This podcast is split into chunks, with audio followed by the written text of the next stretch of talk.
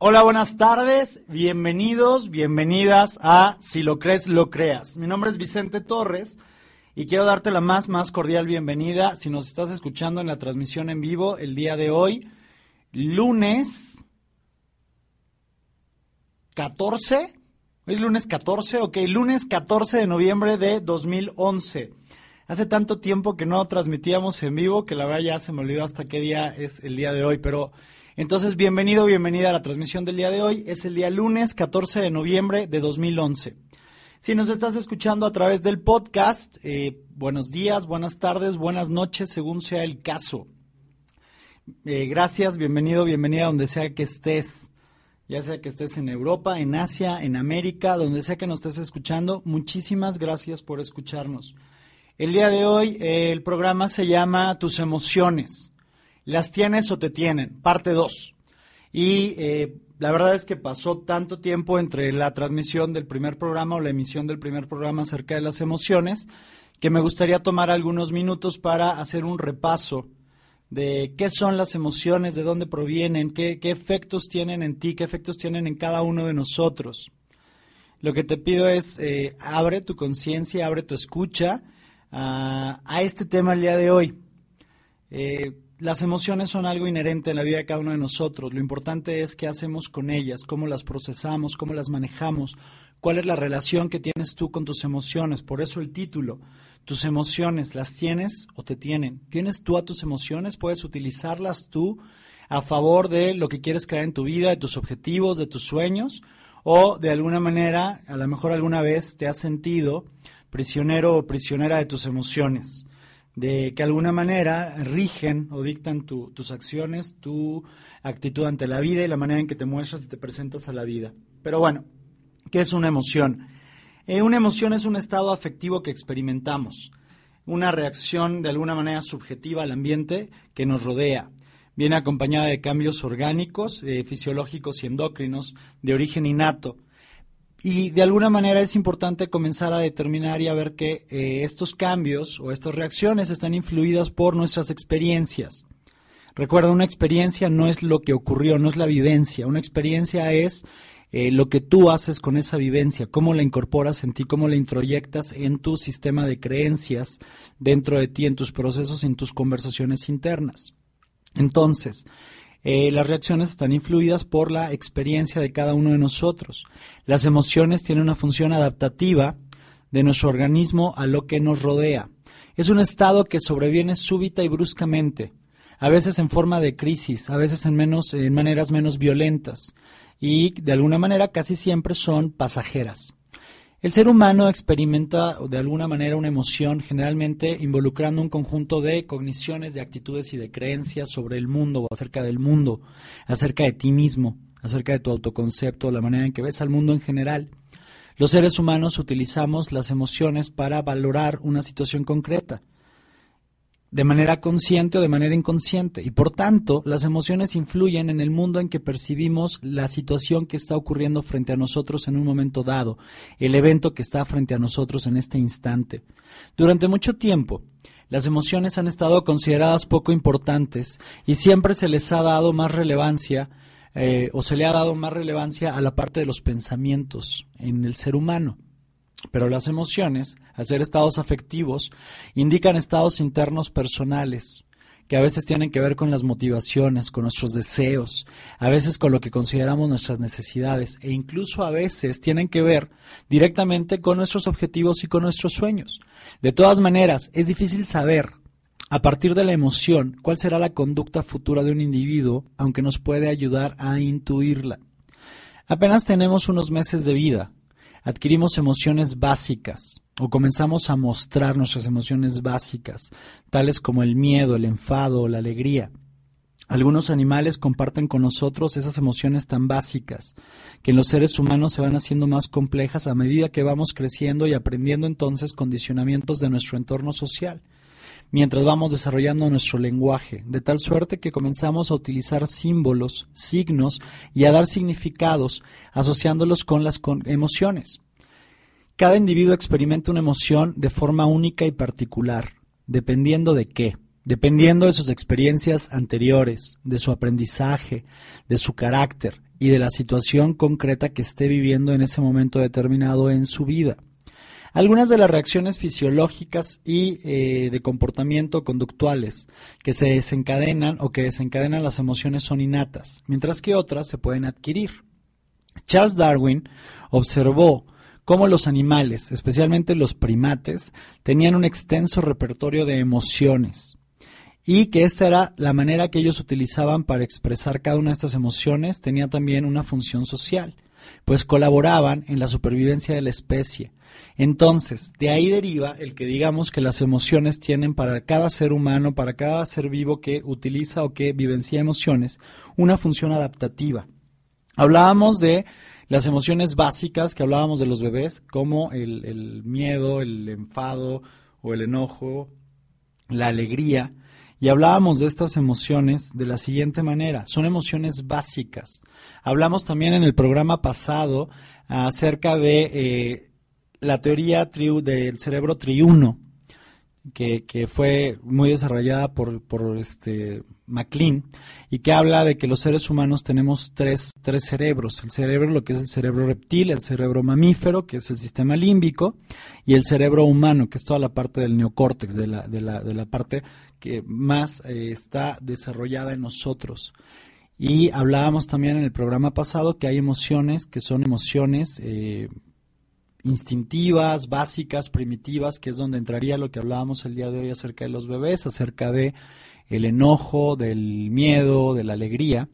Hay otras emociones que son condicionadas o culturales que tienen que ver con el cerebro mamífero, con el sistema límbico, con la amígdala, que es lo que más funciona en el sistema límbico, y son emociones que a veces tienen que ver con la pérdida, con eh, la frustración, con el vacío, muchas de las emociones que están condicionadas por nuestro entorno social.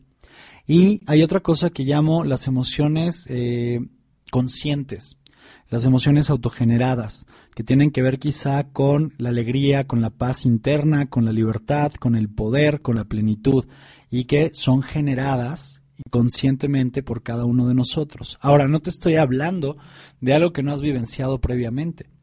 Si tomas por un momento ahorita, por unos instantes, y miras hacia atrás en tu vida, te vas a poder dar cuenta que en algún momento de tu vida has vivenciado enojo, miedo, alegría, que en algún momento has vivenciado eh, eh, frustración, vacío, tristeza, eh, nostalgia, que en algún momento has vivenciado alegría, poder, libertad, plenitud. Ahora, ¿qué es lo que ocurre? Y aquí es donde quiero que comencemos a hacer y a delinear la distinción o la base del día de hoy.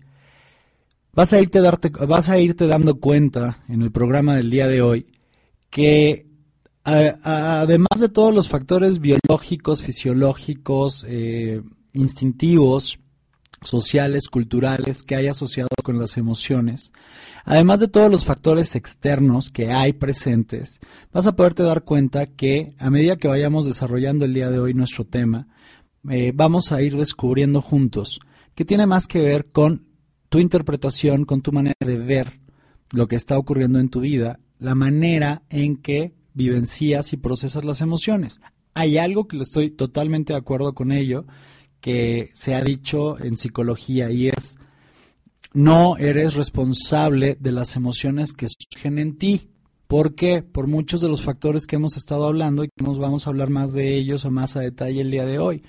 Eh, biológicos, fisiológicos, culturales, instintivos, algunos de ellos tienen que ver incluso con el énfasis genético de tu persona. Y de alguna manera, eh, eso lo que nos dice es, bien, no eres responsable de las emociones que surjan en ti o que surgen en ti. Estoy de acuerdo.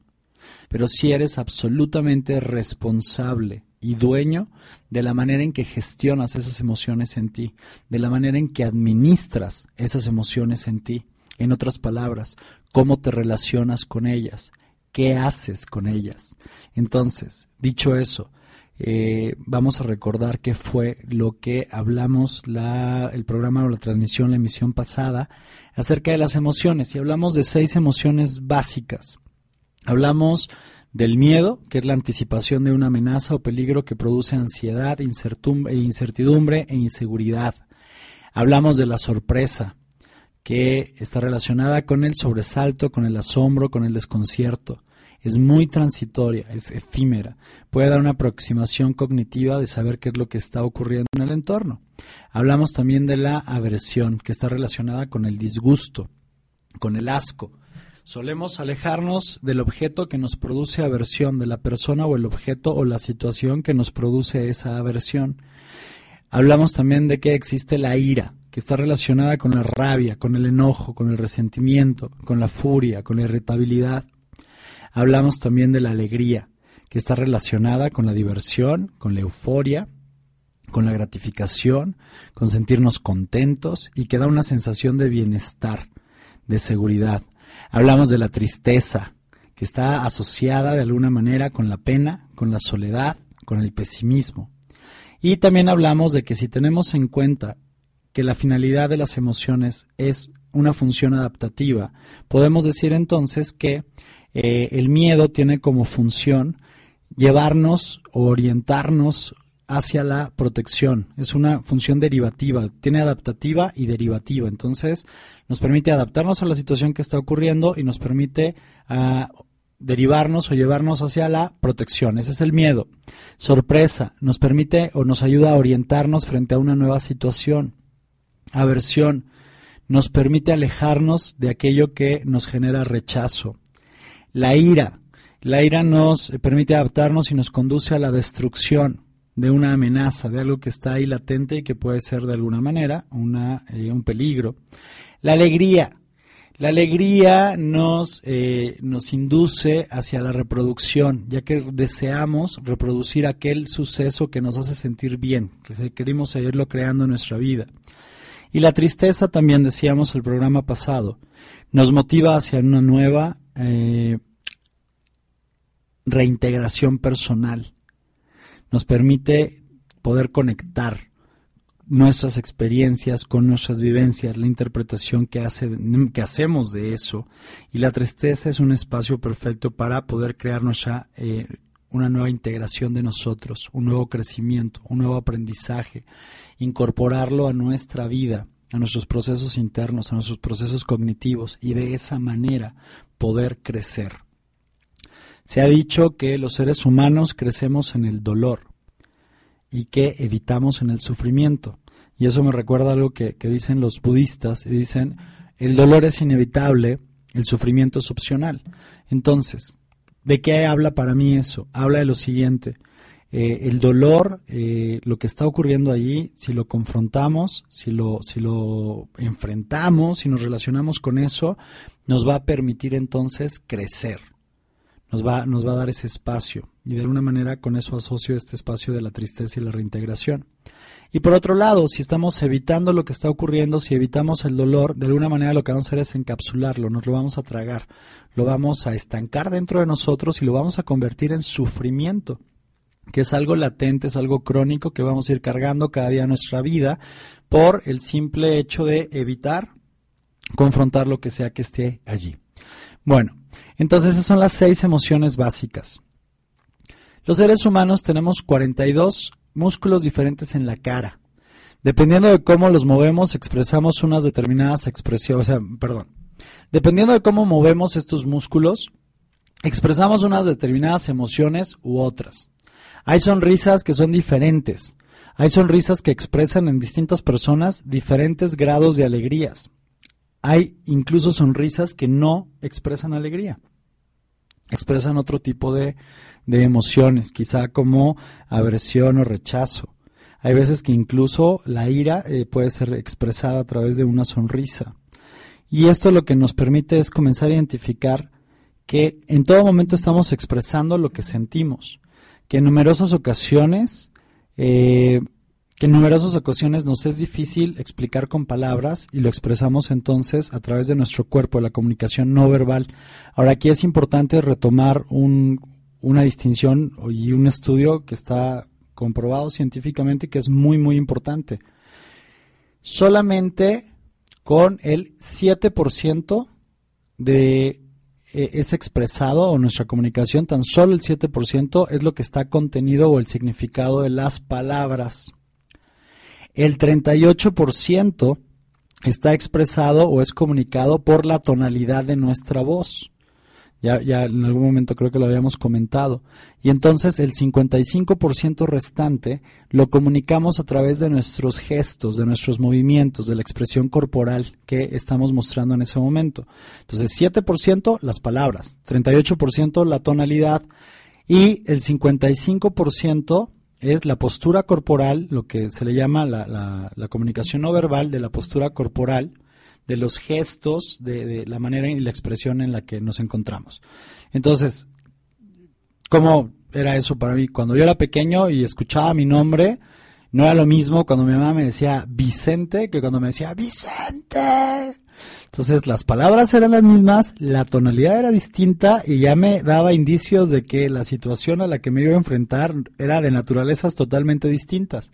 Y ya cuando la veía, la postura corporal, su expresión facial, era la que me determinaba de decir si requería quedarme o salir corriendo. Su, su, expresión corporal era muy clara, y más si estaba acompañada de la cuchara de madera del mole. Entonces ahí era momento de emprender la graciosa huida y salir corriendo de ese lugar. Eh, un saludo bien grande y un abrazo muy grande a Ana López que nos está escuchando. Gracias Anita, es un placer también que nos escuches. Te mando un abrazo y un beso enorme. Eh, y acordarme de Ana me recuerda algo. Chicos, ya va a comenzar el teletón, entonces yo no sé cuál sea su, su, su noción y su interpretación de lo que es el teletón, pero eh, yo creo que es un buen momento para ayudar. Si, si crees que es un proyecto funcional, si es un proyecto digno, yo tengo mucha evidencia de que sí funciona, de que dignifica la vida de muchos seres humanos, de muchos niños, de muchas niñas. Entonces, eh, es momento, ya empezó la colecta del Teletón, ya vienen los eventos a principios de diciembre. Entonces te invito a que eh, si eliges el Teletón, dona al Teletón o apoya a través del Teletón si no es de tu agrado, si no es algo con lo que tú estés alineado, busca un espacio en el que tú puedas servir a otras personas este, este periodo, finales de noviembre, principios de diciembre. Me recordó Ana eso porque Anita estaba trabajando, tengo entendido, en el CRIT de Oaxaca y creo que está haciendo un trabajo hermoso para muchos niños y para muchas niñas. Entonces, Anita, gracias por hacer ese, ese trabajo y cumplir con, esa misión de tu vida y con ese propósito. Te mando un abrazo enorme y un beso. Bien, volviendo a las expresiones entonces. Las expresiones nos permiten, eh, o los gestos nos permiten expresar lo que sentimos, enumeraciones, eh, que en numerosas ocasiones es difícil explicar con palabras. Decíamos entonces que es otra manera de comunicarnos socialmente y de sentirnos integrados en un grupo social. Hemos de tener en cuenta que el hombre es un animal o el animal social por excelencia. Las diferentes expresiones faciales son internacionales. Dentro de distintas y diferentes culturas hay un lenguaje similar. Podemos observar cómo en los niños ciegos o sordos, cuando experimentan las emociones, lo demuestran de forma muy parecida a las demás personas. Tienen la misma expresión facial. Posiblemente existan unas bases genéticas hereditarias ya que un niño que no ve no puede imitar las expresiones faciales de los demás, aunque las expresiones también varían un poco en función de la cultura, el sexo, el país de origen, etc. Las mujeres tienen más sensibilidad para captar mejor las expresiones faciales o las señales emotivas, y esta sensibilidad va aumentando y desarrollándose con la edad. Otro ejemplo son los rostros de los orientales, especialmente los japoneses. Son bastante inexpresivos, pero es de cara a los demás porque a nivel íntimo expresan mejor sus emociones. Recuerda que nuestro ámbito de vida tiene un, nivel público, un nivel privado y un nivel íntimo. Entonces los japoneses a nivel público y a nivel eh, privado son muy, muy inexpresivos, pero al nivel íntimo expresan mucho mejor sus emociones. Las expresiones faciales también afectan a la persona que nos está mirando, alterando su conducta. Si observamos a alguien que llora, esto puede de alguna manera ponernos tristes o, conectados, conmovidos, e incluso podemos llegar a llorar con esa persona o como esa persona. Por otro lado, se suelen identificar bastante bien la ira, la alegría y la tristeza de las personas que observamos, pero se identifican peor el miedo, la sorpresa y la aversión. Las emociones poseen componentes conductuales particulares, que son la manera en que éstas se muestran externamente son en cierta medida controlables, basados en el aprendizaje familiar y cultural de cada grupo. Entonces, fíjate, ¿Qué es lo que a veces socialmente aprendemos? Son expresiones de alguna manera aprendidas o rasgos que vamos aprendiendo y que aquí va entrando la diferenciación entre culturas, entre la conversación que hay en la familia, las costumbres y la manera en que eh, nos conducimos en ella. Pueden ser, por ejemplo, las expresiones faciales, las acciones y los gestos, la distancia que ponemos entre nosotros y las otras personas, los componentes no lingüísticos de la expresión verbal, las posturas de nuestros brazos, de nuestras piernas, de nuestro cuerpo, de nuestro, de nuestro tronco, de nuestra cabeza. Y los otros componentes de las emociones son fisiológicos y son involuntarios. No se pueden fingir, no se pueden aprender, no se pueden modificar fácilmente. Son, eh, entre otros, existe el temblor, el temblor de nuestras manos, de alguna parte de nuestro cuerpo, el sonrojarse, la sudoración, la respiración agitada, la dilatación de las pupilas y el aumento del ritmo cardíaco. De hecho, estos componentes fisiológicos no se pueden fingir, o es dificilísimo que alguien los pudiera fingir. Yo creo que sí es posible, pero es muy, muy difícil que se puedan eh, fingir, que son los componentes que se toman como parámetros para pruebas como el polígrafo o el detector de mentiras. Se supone que cuando una persona miente, eh, no puede controlar sus cambios fisiológicos. O aunque hay personas, como decíamos, que con cierto entrenamiento pueden llegar a lograrlo, pero son las menos. Entonces, vamos a tomar un ejemplo. ¿Qué es lo que el miedo nos produce a nivel fisiológico? Cuando nos encontramos ante un estímulo que nos provoca miedo o temor, nuestro cuerpo reacciona activándose. De manera que estemos preparados y a punto para cualquier reacción de lucha o huida que sea precisa a fin de protegernos dado que nuestro impulso más básico en este sentido, en esta línea, es la supervivencia. La activación se produce de la siguiente manera. El óvulo frontal de la corteza cerebral, por la acción del hipotálamo, activa la glándula suprarrenal. La glándula suprarrenal descarga la adrenalina. Las pupilas se dilatan, el tórax se ensancha, el corazón se dilata, aumentando la provisión de sangre. Se produce un aumento en la tensión arterial, los músculos se contraen. El hígado libera glucosa, el combustible de los músculos. La piel palidece. Los bronquios se dilatan para aumentar el volumen de oxigenación al cuerpo. Y en casos extremos, la vejiga urinaria se vaciará. Esa es una situación o es todo el proceso que ocurre de tal manera que eh, en un instante, en un en menos de un segundo o dentro de un segundo, todo este proceso ocurre fisiológicamente en nosotros y tiene que ver con el miedo. Ahora, ¿qué es lo importante? Lo importante aquí es, ya habiendo hablado de las emociones, cuáles son, de dónde vienen, cuáles son sus orígenes, cuáles son los tipos de emociones que hay, cuáles son los tipos de cerebros o los tres, eh, las tres partes que componen el cerebro humano, el cerebro reptil, el mamífero y la parte de la, de la corteza cerebral o el neocórtex, ya que tenemos identificado todo esto, ya que tenemos identificadas cuáles son las seis emociones básicas, cómo se muestran, cómo, cómo, cómo ocurren eh, los procesos de, explicación, de expresión, perdón, cómo ocurren los procesos de expresión, cómo vamos eh, mostrando a los demás a través de nuestro lenguaje, a través de nuestra tonalidad, a través de nuestro lenguaje no verbal, a medida que vamos mostrando todo esto a los demás, a medida que vamos expresando todo esto, eh, me preguntaban ahorita, me, me mandaban una pregunta que decían, ¿qué ocurre con las microexpresiones? Bueno, eso de las microexpresiones me sonó como al programa este de Light to Me. ¿Alguien ha visto ese programa de Light to Me? Que sale el doctor Cal Lightman. Bueno, en realidad este, este, este personaje está basado en el doctor Eggman. Y el doctor Eggman sí, sí existe. De hecho, él ha sido eh, consultor de este programa, de esta serie de televisión. Y eh, el, doctor Ekman también habla de, evidentemente, de las seis eh, emociones básicas. Él lo que dice es, hay patrones de emoción en diferentes, o hay patrones de la emoción, son diferentes para cada una de las seis emociones, que son universales y biológicamente básicas. es la teoría de la que él parte. Él habla de la sorpresa, habla del asco, habla de la tristeza, habla de la ira, habla del miedo y habla de la alegría o la felicidad, que básicamente son las mismas seis de las que nosotros hablamos. La diferencia es que le está llamando asco a, una de ellas y nosotros le estábamos llamando rechazo, pero prácticamente son las mismas. Estas se convirtieron en la lista de emociones básicas con mayor aceptación, conocidas incluso como las seis grandes emociones. Eh, en la década o en la primera década del siglo XXI. Se consideran básicas por dos formas, o en dos formas. Se consideran básicas a nivel psicológico y se consideran básicas a nivel biológico, debido a que se consideró que no contienen otras emociones como una parte y que son innatas. Ekman y sus colaboradores, a partir del 83, de 1983, influyeron en las investigaciones profundamente, en la búsqueda de buscar patrones de emoción con diferentes respuestas en el sistema nervioso autónomo, que dieron soporte al punto de vista de las emociones básicas.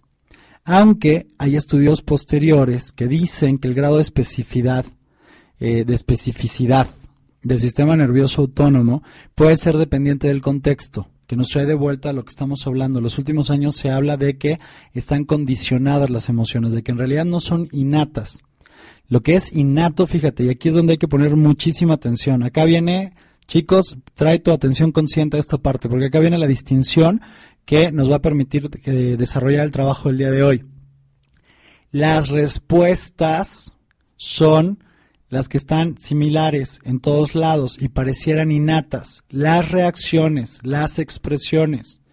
Pero lo que se ha hablado profundamente y se ha estado eh, estudiando y se ha estado probando, representándose en experimentos, probándose a través de pruebas de laboratorio y que persiste en el debate, es que si bien son seis emociones básicas en las que se pueden catalogar, las expresiones o los resultados, lo que sí está condicionado es el proceso interno de cada ser humano para derivar en ese resultado. Permítame ponerlo de otro lado o de otra manera. Sí, sorpresa, asco, tristeza, ira, miedo, alegría, pero lo que está condicionado es el proceso interno que hay en ti entre el intercambio de la percepción que haces de tu entorno y de lo que está ocurriendo a tu alrededor, la interpretación que haces de ello detona los eh, toda la fisiología de tu cuerpo, todos los efectos biológicos que ocurren en ti a nivel biológico, fisiológico y por tanto la manifestación o la expresión es lo que presentas de vuelta al mundo. Dicho todo eso, sí, el miedo luce igual aquí que en otro lado, la alegría luce igual aquí que en otro lado, la tristeza, la ira, el asco y la sorpresa lucen aquí igual que en otro lado. Pero lo que sí es distinto en cada ser humano es cuál es la interpretación que haces de tu entorno, de lo que está ocurriendo. Y por ende, cuál es el proceso interno que activas en ti a través del significado que le estás dando a ese evento, a esa persona, a eso que está ocurriendo en ese instante en tu vida. Y pasado eso, sí, por supuesto, activas en ti los procesos para que la manifestación o la expresión de esa emoción sea la misma aquí que en China, aquí que en Asia, aquí que en Europa, aquí que en otros países de América aquí en la Ciudad de México que en otras ciudades como Morelia, Monterrey, Guadalajara, Mérida o la que se te ocurra. Entonces, ¿qué es lo único que quiero y te pido que tengas súper claro? Sí, todo el proceso interno a nivel biológico, a nivel fisiológico es el mismo. Pero lo que es distinto para cada uno de nosotros como seres humanos es la interpretación que hacemos del entorno. Y eso es lo que activa en nosotros una u otra emoción. Por lo tanto, porque es común que culturalmente ciertas personas reaccionen de la misma moneda, de la misma manera ante el mismo evento, porque el condicionamiento recuerda, el condicionamiento que tenemos es social, es cultural. Proviene de mamá, proviene de papá o de las personas que, eh, que jugaron ese rol en tu vida o de la ausencia de esas personas en tu vida. Proviene de la escuela, proviene de la sociedad, proviene de todo nuestro entorno social y cultural. Entonces, por eso reaccionamos de manera tan parecida y pareciera entonces que es algo innato, que es algo que no podemos manejar, que no podemos gestionar, que no podemos controlar. Pero ojo, tú solamente puedes saber exactamente cuál es la conversación que está ocurriendo dentro de ti. Y aunque pareciera la misma hacia los demás en tu entorno, sabes que no es así, porque tú sabes, sabes dónde has estado, sabes qué es lo que has vivido y tú sabes cuáles son las cosas que a ti te hacen enojar, cuáles son las cosas que a ti te, te, detonan alegría, cuáles son las cosas que te detonan miedo, cuáles son las cosas que te detonan tristeza, cuáles son las cosas que te detonan sorpresa, asco, rechazo. Entonces, prepárate con todo eso, porque cuando regresemos del corte vamos a comenzar ya a entrar a detalle en lo que nos corresponde trabajar el día de hoy. ¿Qué hacer con esas emociones? Ya estamos claros de dónde vienen, qué son, cómo son, cómo lucen, cómo se ven. Lo importante es entonces que el día de hoy comencemos a trabajar en qué hacer con ellas, cómo trabajarlas, cómo procesarlas, cómo gestionarlas, para qué. Para que lejos de ser un estorbo o algo que te detienen como una barrera para ir por lo que quieres en tu vida, tus objetivos, tus sueños, puedas utilizar todos estos procesos y toda esta parte de ti para ir y de que de alguna manera sean un combustible, algo que te impulse, algo que te catapulte a ir por lo que quieres. Entonces, vamos a ir a la primera canción que se llama Todo irá bien con Chenoa. Entonces los dejo con esta canción y en unos minutos más, chicos, chicas, nos vemos de vuelta. Gracias por estar acá, gracias por estar presentes. Adelante con la canción entenderte, tengo maneras de darte suerte, tengo mi forma de decir que sé que todo irá bien.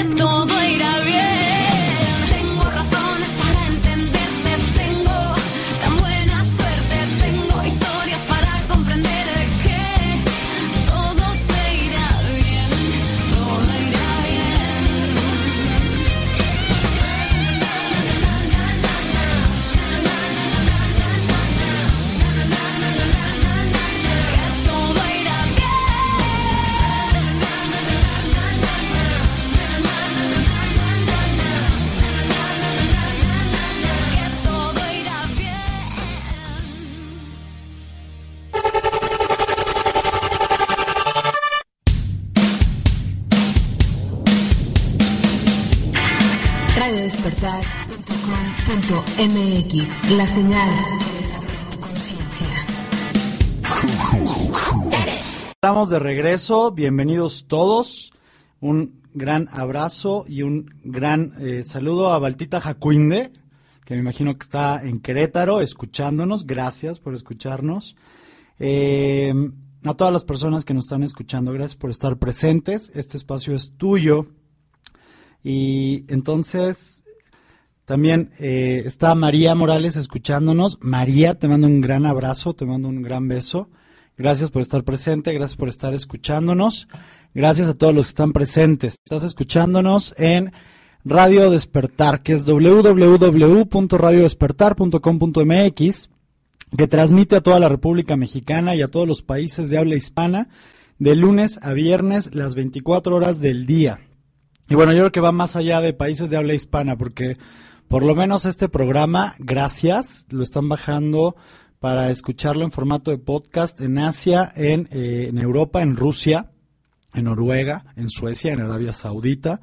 Nuestras descargas, nuestro mayor número de descargas de escuchas es en España, en México, en Argentina, en Latinoamérica, en Estados Unidos y en Canadá. Gracias a todas las personas que nos escuchan, gracias a todas las personas que, que ya sea a través de la emisión en vivo o de las grabaciones de podcast que nos escuchan. Recuerda, puedes encontrar los podcasts en iTunes. Entras a la tienda de iTunes de Apple, entras a la zona de podcast y estamos en la sección eh, me parece que se llama espiritualidad, eh, le pones buscar, si lo crees, lo creas, o Vicente Torres, cualquiera de esas dos eh, búsquedas te va a llevar a la zona de podcast, en donde vas a poder encontrar los programas pasados que hemos ido este, subiendo al, al catálogo de podcast y el del programa de esta semana que lo subiremos posteriormente en estos días. Entonces, nos estás escuchando, como dije, a través de Radio Despertar. Tiene una programación que desarrolla, transforma y empodera tu ser. Radio Despertar es la señal que desarrolla tu conciencia. Gracias por escucharnos, gracias por estar presentes a todos y a todas. Entonces, volviendo a nuestro tema, fíjate, esta es una buena pregunta para este momento. ¿Cuál es tu emoción favorita? ¿Cuál es esa emoción a la cual eres adicto, a la cual eres adicta? ¿Qué es lo que más y ahora, ojo, sé honesto, sé honesta contigo. No te estoy preguntando cuál es la emoción que más te gustaría sentir. ¿Cuál es la emoción que más sientes? Dado los resultados, tus resultados, recuerda, tus resultados siempre te hablan de cuál está siendo tu intención. Entonces, si quieres saber cuál es tu emoción favorita, dado los resultados, será la emoción que más constantemente vives y está presente en tu vida. Fíjate, las seis emociones básicas de las que hablamos puede ser la sorpresa, puede ser el rechazo, puede ser la tristeza, puede ser el enojo, puede ser el miedo y puede ser la alegría. Yo te voy a compartir, dado los resultados, yo creo que la que más eh, eh, me gusta sentir, porque es la que más siento constantemente, es el enojo. Pero para mí tiene una explicación muy clara. Yo cuando era súper chavito, que estaba, cuando tenía cuatro años, cinco años, estaba bien, bien chavito, yo era como muy intenso, yo vivía lo que estaba ocurriendo, quizás, eh, y lo iba manifestando y expresándolo, como quizá a lo mejor tú lo fuiste algún día, cuando eras esta hermosa niñita, este hermoso niñito de cinco añitos o de cuatro añitos, y de alguna manera estabas presente con tu vida momento a momento a momento. Y a lo mejor hubo una época en la que te expresabas y bailabas y cantabas y saltabas por todos lados y a lo mejor reías y a lo mejor llorabas y a lo mejor te enojabas y a lo mejor te sorprendías y a lo mejor decías, cala, yo no quiero eso. Pero si te fijas, quizá hubo un momento en tu vida en la que estabas expresando de manera auténtica y genuina, con toda la intensidad que había en el momento, lo que fuera que estaba ocurriendo en ti como una emoción, presente en ti en ese instante. ¿Cómo fue para ti? ¿Qué fue lo que ocurrió? Para mí tiene que ver mucho con mi hermano. Amo y adoro a mi hermano. A mi hermano se llama Andrés Arturo y yo le digo Arturo y algunos le dicen Andrés, pero es el mismo. Ah, mi hermano es casi cinco años más grande que yo. Entonces yo recuerdo que yo en esa época lo que yo más quería era ser como mi hermano, era como mi modelo a seguir. Y yo me acuerdo que en esa época a mi hermano lo que más le desesperaba en la vida era lo escandaloso que yo era. Cuando me reía, cuando lloraba, cuando me enojaba, cuando hacía berrinche, cuando me sorprendía, cuando tenía rechazo, cuando tenía tristeza, cuando tenía miedo, lo que fuera que ocurría. Y yo me acuerdo que mi hermano siempre me decía, contrólate, eres muy escandaloso, no hagas escándalo, no hagas berrinche, no hagas no sé qué. Entonces yo tenía como esta noción de que si yo quería ser como mi hermano, yo valoraba mucho lo que él hacía y ahora ojo, está todo bien, lo amo y lo adoro. Y tengo una relación espectacular con él el día de hoy, simplemente estoy hablando de algo que ocurrió cuando éramos pequeños y que no lo teníamos consciente ni él ni yo. Yo estoy seguro que él lo hizo lo mejor que pudo y él estaba apoyándome y viéndome eh, cómo apoyarme dentro de lo que él consideraba que era lo adecuado o lo correcto o lo funcional para la vida, con la experiencia previa que él tenía, con esos casi cinco años más que yo. Ahora, nuestra relación fue difícil desde que éramos pequeños. Cuando me llevaron a la casa la primera vez después de que salí del hospital, creo que hubo un momento, él tenía como cinco años, y hubo un momento en que se dieron cuenta y descubrieron que él iba sigilosamente y sospechosamente llevándome con la carriola para tirarme en un bote de basura. Yo creo que él no, no, que no, no estaba contento con la idea esta del hermano nuevo. Pero bueno, eh, yo estoy seguro que él lo hacía de alguna manera por... Eh, de alguna manera por apoyarme o por algo. Pero bueno, como haya sido y por las razones que hayan sido, lo que yo interpreté de eso, de eso que él me decía, fue, o la creencia que yo formé es que para, para ser aceptado, para tener el amor de las personas o de las personas importantes para mí, yo debería no mostrar mis emociones, porque entonces era asociado con debilidad, con drama, era como llorar como nena, porque entonces los niños, los hombres no deben llorar, ya sabes, todo este rollo de, de la cultura de, de, mi país y de otros muchos países latinos, hispanos también, y de alguna manera es como esta conversación colectiva en la cual yo me reprimía, yo guardaba como todas mis emociones, todo lo que estaba ocurriendo en mí, y entonces yo empecé a dejar de estar en contacto con mis emociones. Para mí estaba de alguna manera, era como negativo, era mal o estaba mal vivenciar mis emociones y mucho más expresarlas. Entonces empezaba como a tragarme todo eso. Ahora, ¿qué ocurre? Lo que ocurre es, a medida que fui creciendo, yo crecí en Tepoztlán, en Morelos, en un pueblo donde había una cultura como, eh, donde la única emoción permitida era la, el enojo. Entonces era como lo único que se podía mostrar. Entonces yo crecí primero pensando que estar en contacto con mis emociones, eh, vivenciarlas, procesarlas, mostrarlas, expresarlas, era algo malo, era algo que era negativo.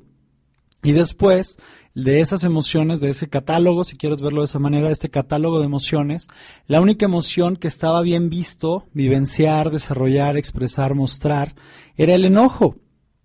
Era lo que ocurría en mi grupo de amigos y era lo que ocurría con la mayoría de los jóvenes eh, en este pueblo, no solo en Tepoztlán, también en Cuernavaca, era algo que ocurría entonces en, en, este entorno en donde yo crecí en Morelos. Y entonces lo único que estaba bien era el enojo, era la emoción aceptada, era la emoción de alguna manera socialmente aceptada. Entonces comienzo a crecer estando en contacto solamente con esta emoción. Dicho eso, ¿qué es lo que ocurre?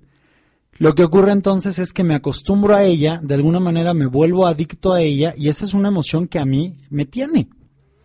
¿La tengo mucho más manejada que antes? Sí, sí, pero es una emoción que a mí me tiene. Es como la susceptibilidad en mí tiene que ver con el enojo.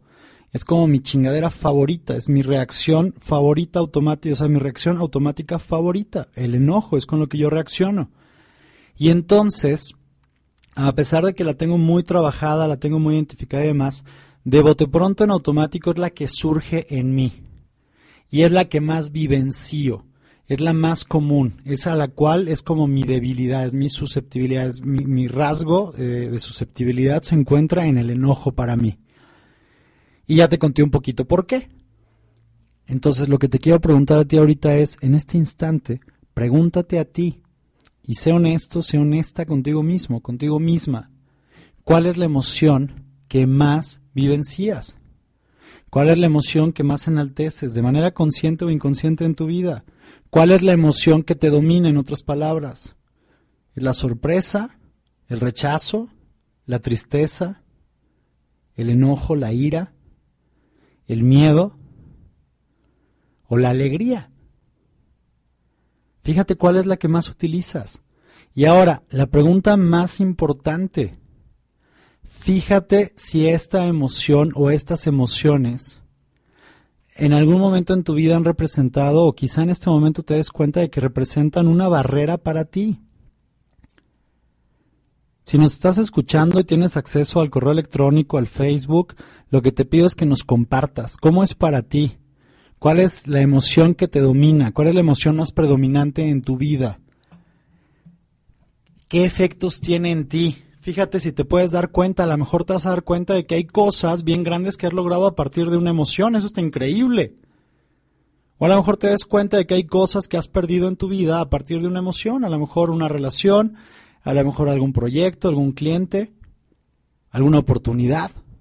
Simplemente anótalo. Y si quieres compartirlo, estamos totalmente abiertos. Te pido que recuerdes algo. Este es un espacio de creación para ti. Este es un espacio de creación de adentro hacia afuera. ¿Para quién? Para ti. Y lo que te pido es, haz tuyo este espacio, escríbenos, eh, mándanos si quieres un mensaje por el inbox, si quieres algún mensaje a través del Facebook. Recuerda, estamos en Facebook, la página es eh, en Facebook, si lo crees, lo creas.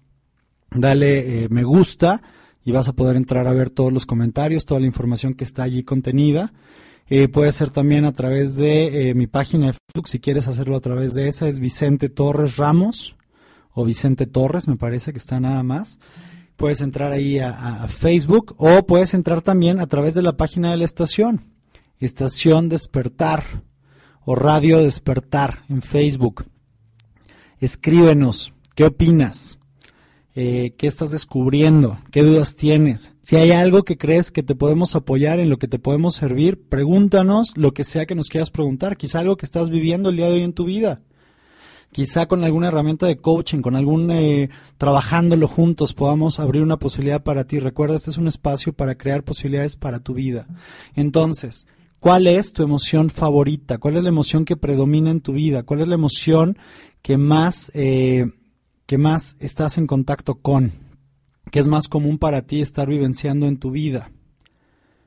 Fíjate si has podido en algún momento de tu vida, puedes identificar que has generado logros o crecimiento a partir de estas emociones, cómo las has utilizado tú. Fíjate si puedes darte cuenta a lo mejor de que en algún momento estas emociones han sido barreras o es algo que te ha detenido en tu vida de lograr lo que quieres, de crear lo que quieres. Simplemente nótalo y compártenos para que podamos juntos ir creando este espacio, este diálogo y podamos ir avanzando en él.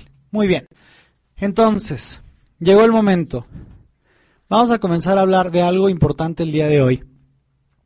Eh, ¿Qué haces con tus emociones? ¿Cómo las manejas? ¿Cómo las procesas? ¿Cómo las gestionas? ¿Cómo las administras? Partamos entonces de esta premisa que decíamos hace ratito. Va, no eres responsable de las emociones que aparecen en ti.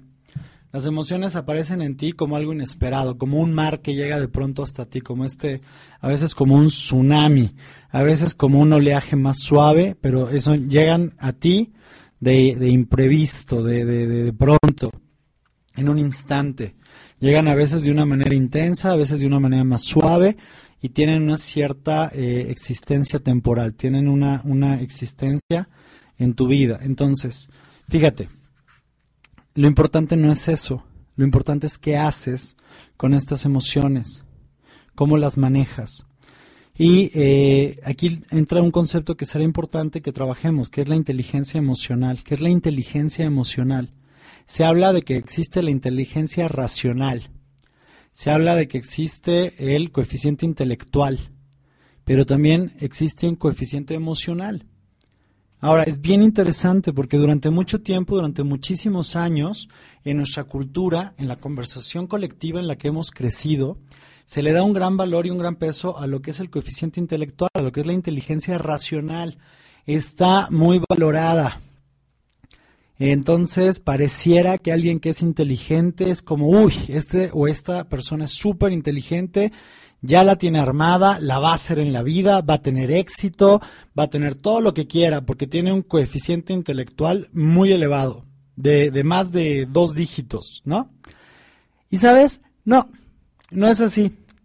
La realidad y está probado científicamente por la psicología, por las neurociencias y la neuroplástica, lo que está comprobado es, por ejemplo, en un momento determinado, el coeficiente intelectual de una persona solamente permite eh, prever o pronosticar el 20% del éxito que va a tener en su vida a nivel profesional, a nivel humano, a nivel eh, de alguna manera holístico, me refiero a como todas las áreas de su vida, su cuerpo, su condición física, su salud, su familia, su pareja, sus amigos, su, su trabajo, sus negocios, etcétera, etcétera, etcétera. El coeficiente intelectual entonces permite solamente prever el 20%, hay algunos estudios que dicen el 30%. Entonces vamos a ponerlo de esa manera, del 20 al 30% del éxito que va a tener una persona en la vida. Entonces, ¿qué ocurre con el otro 70%? ¿Qué ocurre con el otro 80%? Tiene que ver con muchísimos otros factores. Tiene que ver con las emociones, tiene que ver con las habilidades sociales, tiene que ver con el sistema de creencias de una manera impresionante. Y una vez más, vuelve a surgir las creencias, benditas creencias, nuevamente aparecen. Y sí, y sí, definitivamente tienen que ver con todo. Recuerda, tus creencias dan forma a tu mundo, dan forma a tu vida.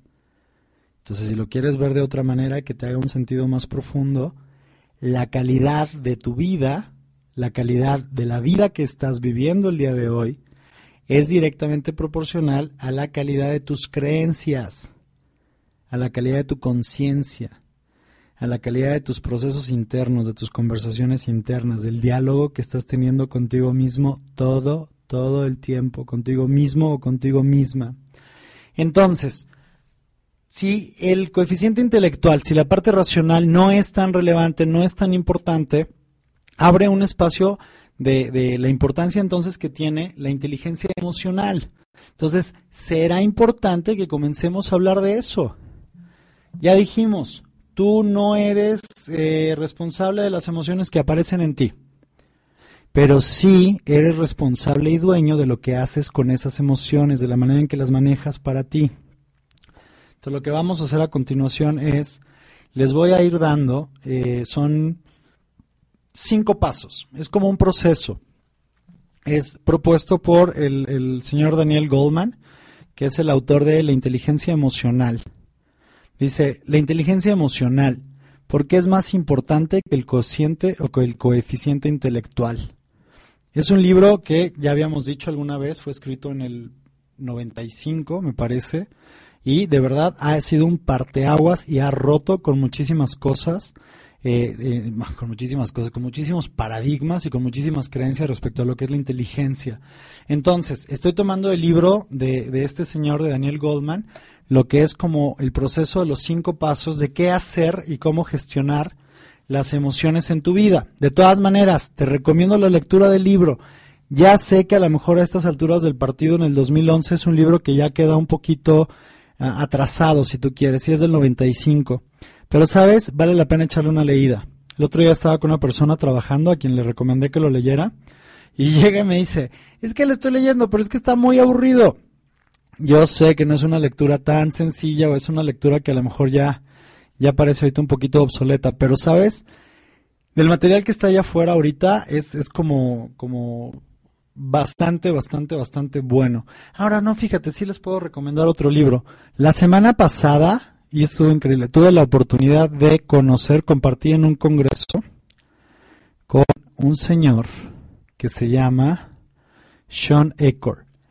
Voy a contar rápido de él. Es el maestro, bueno, él es, él es maestro en Harvard, es, un psicólogo, maestro en Harvard él imparte la clase más solicitada en Harvard. Imagínate ser maestro.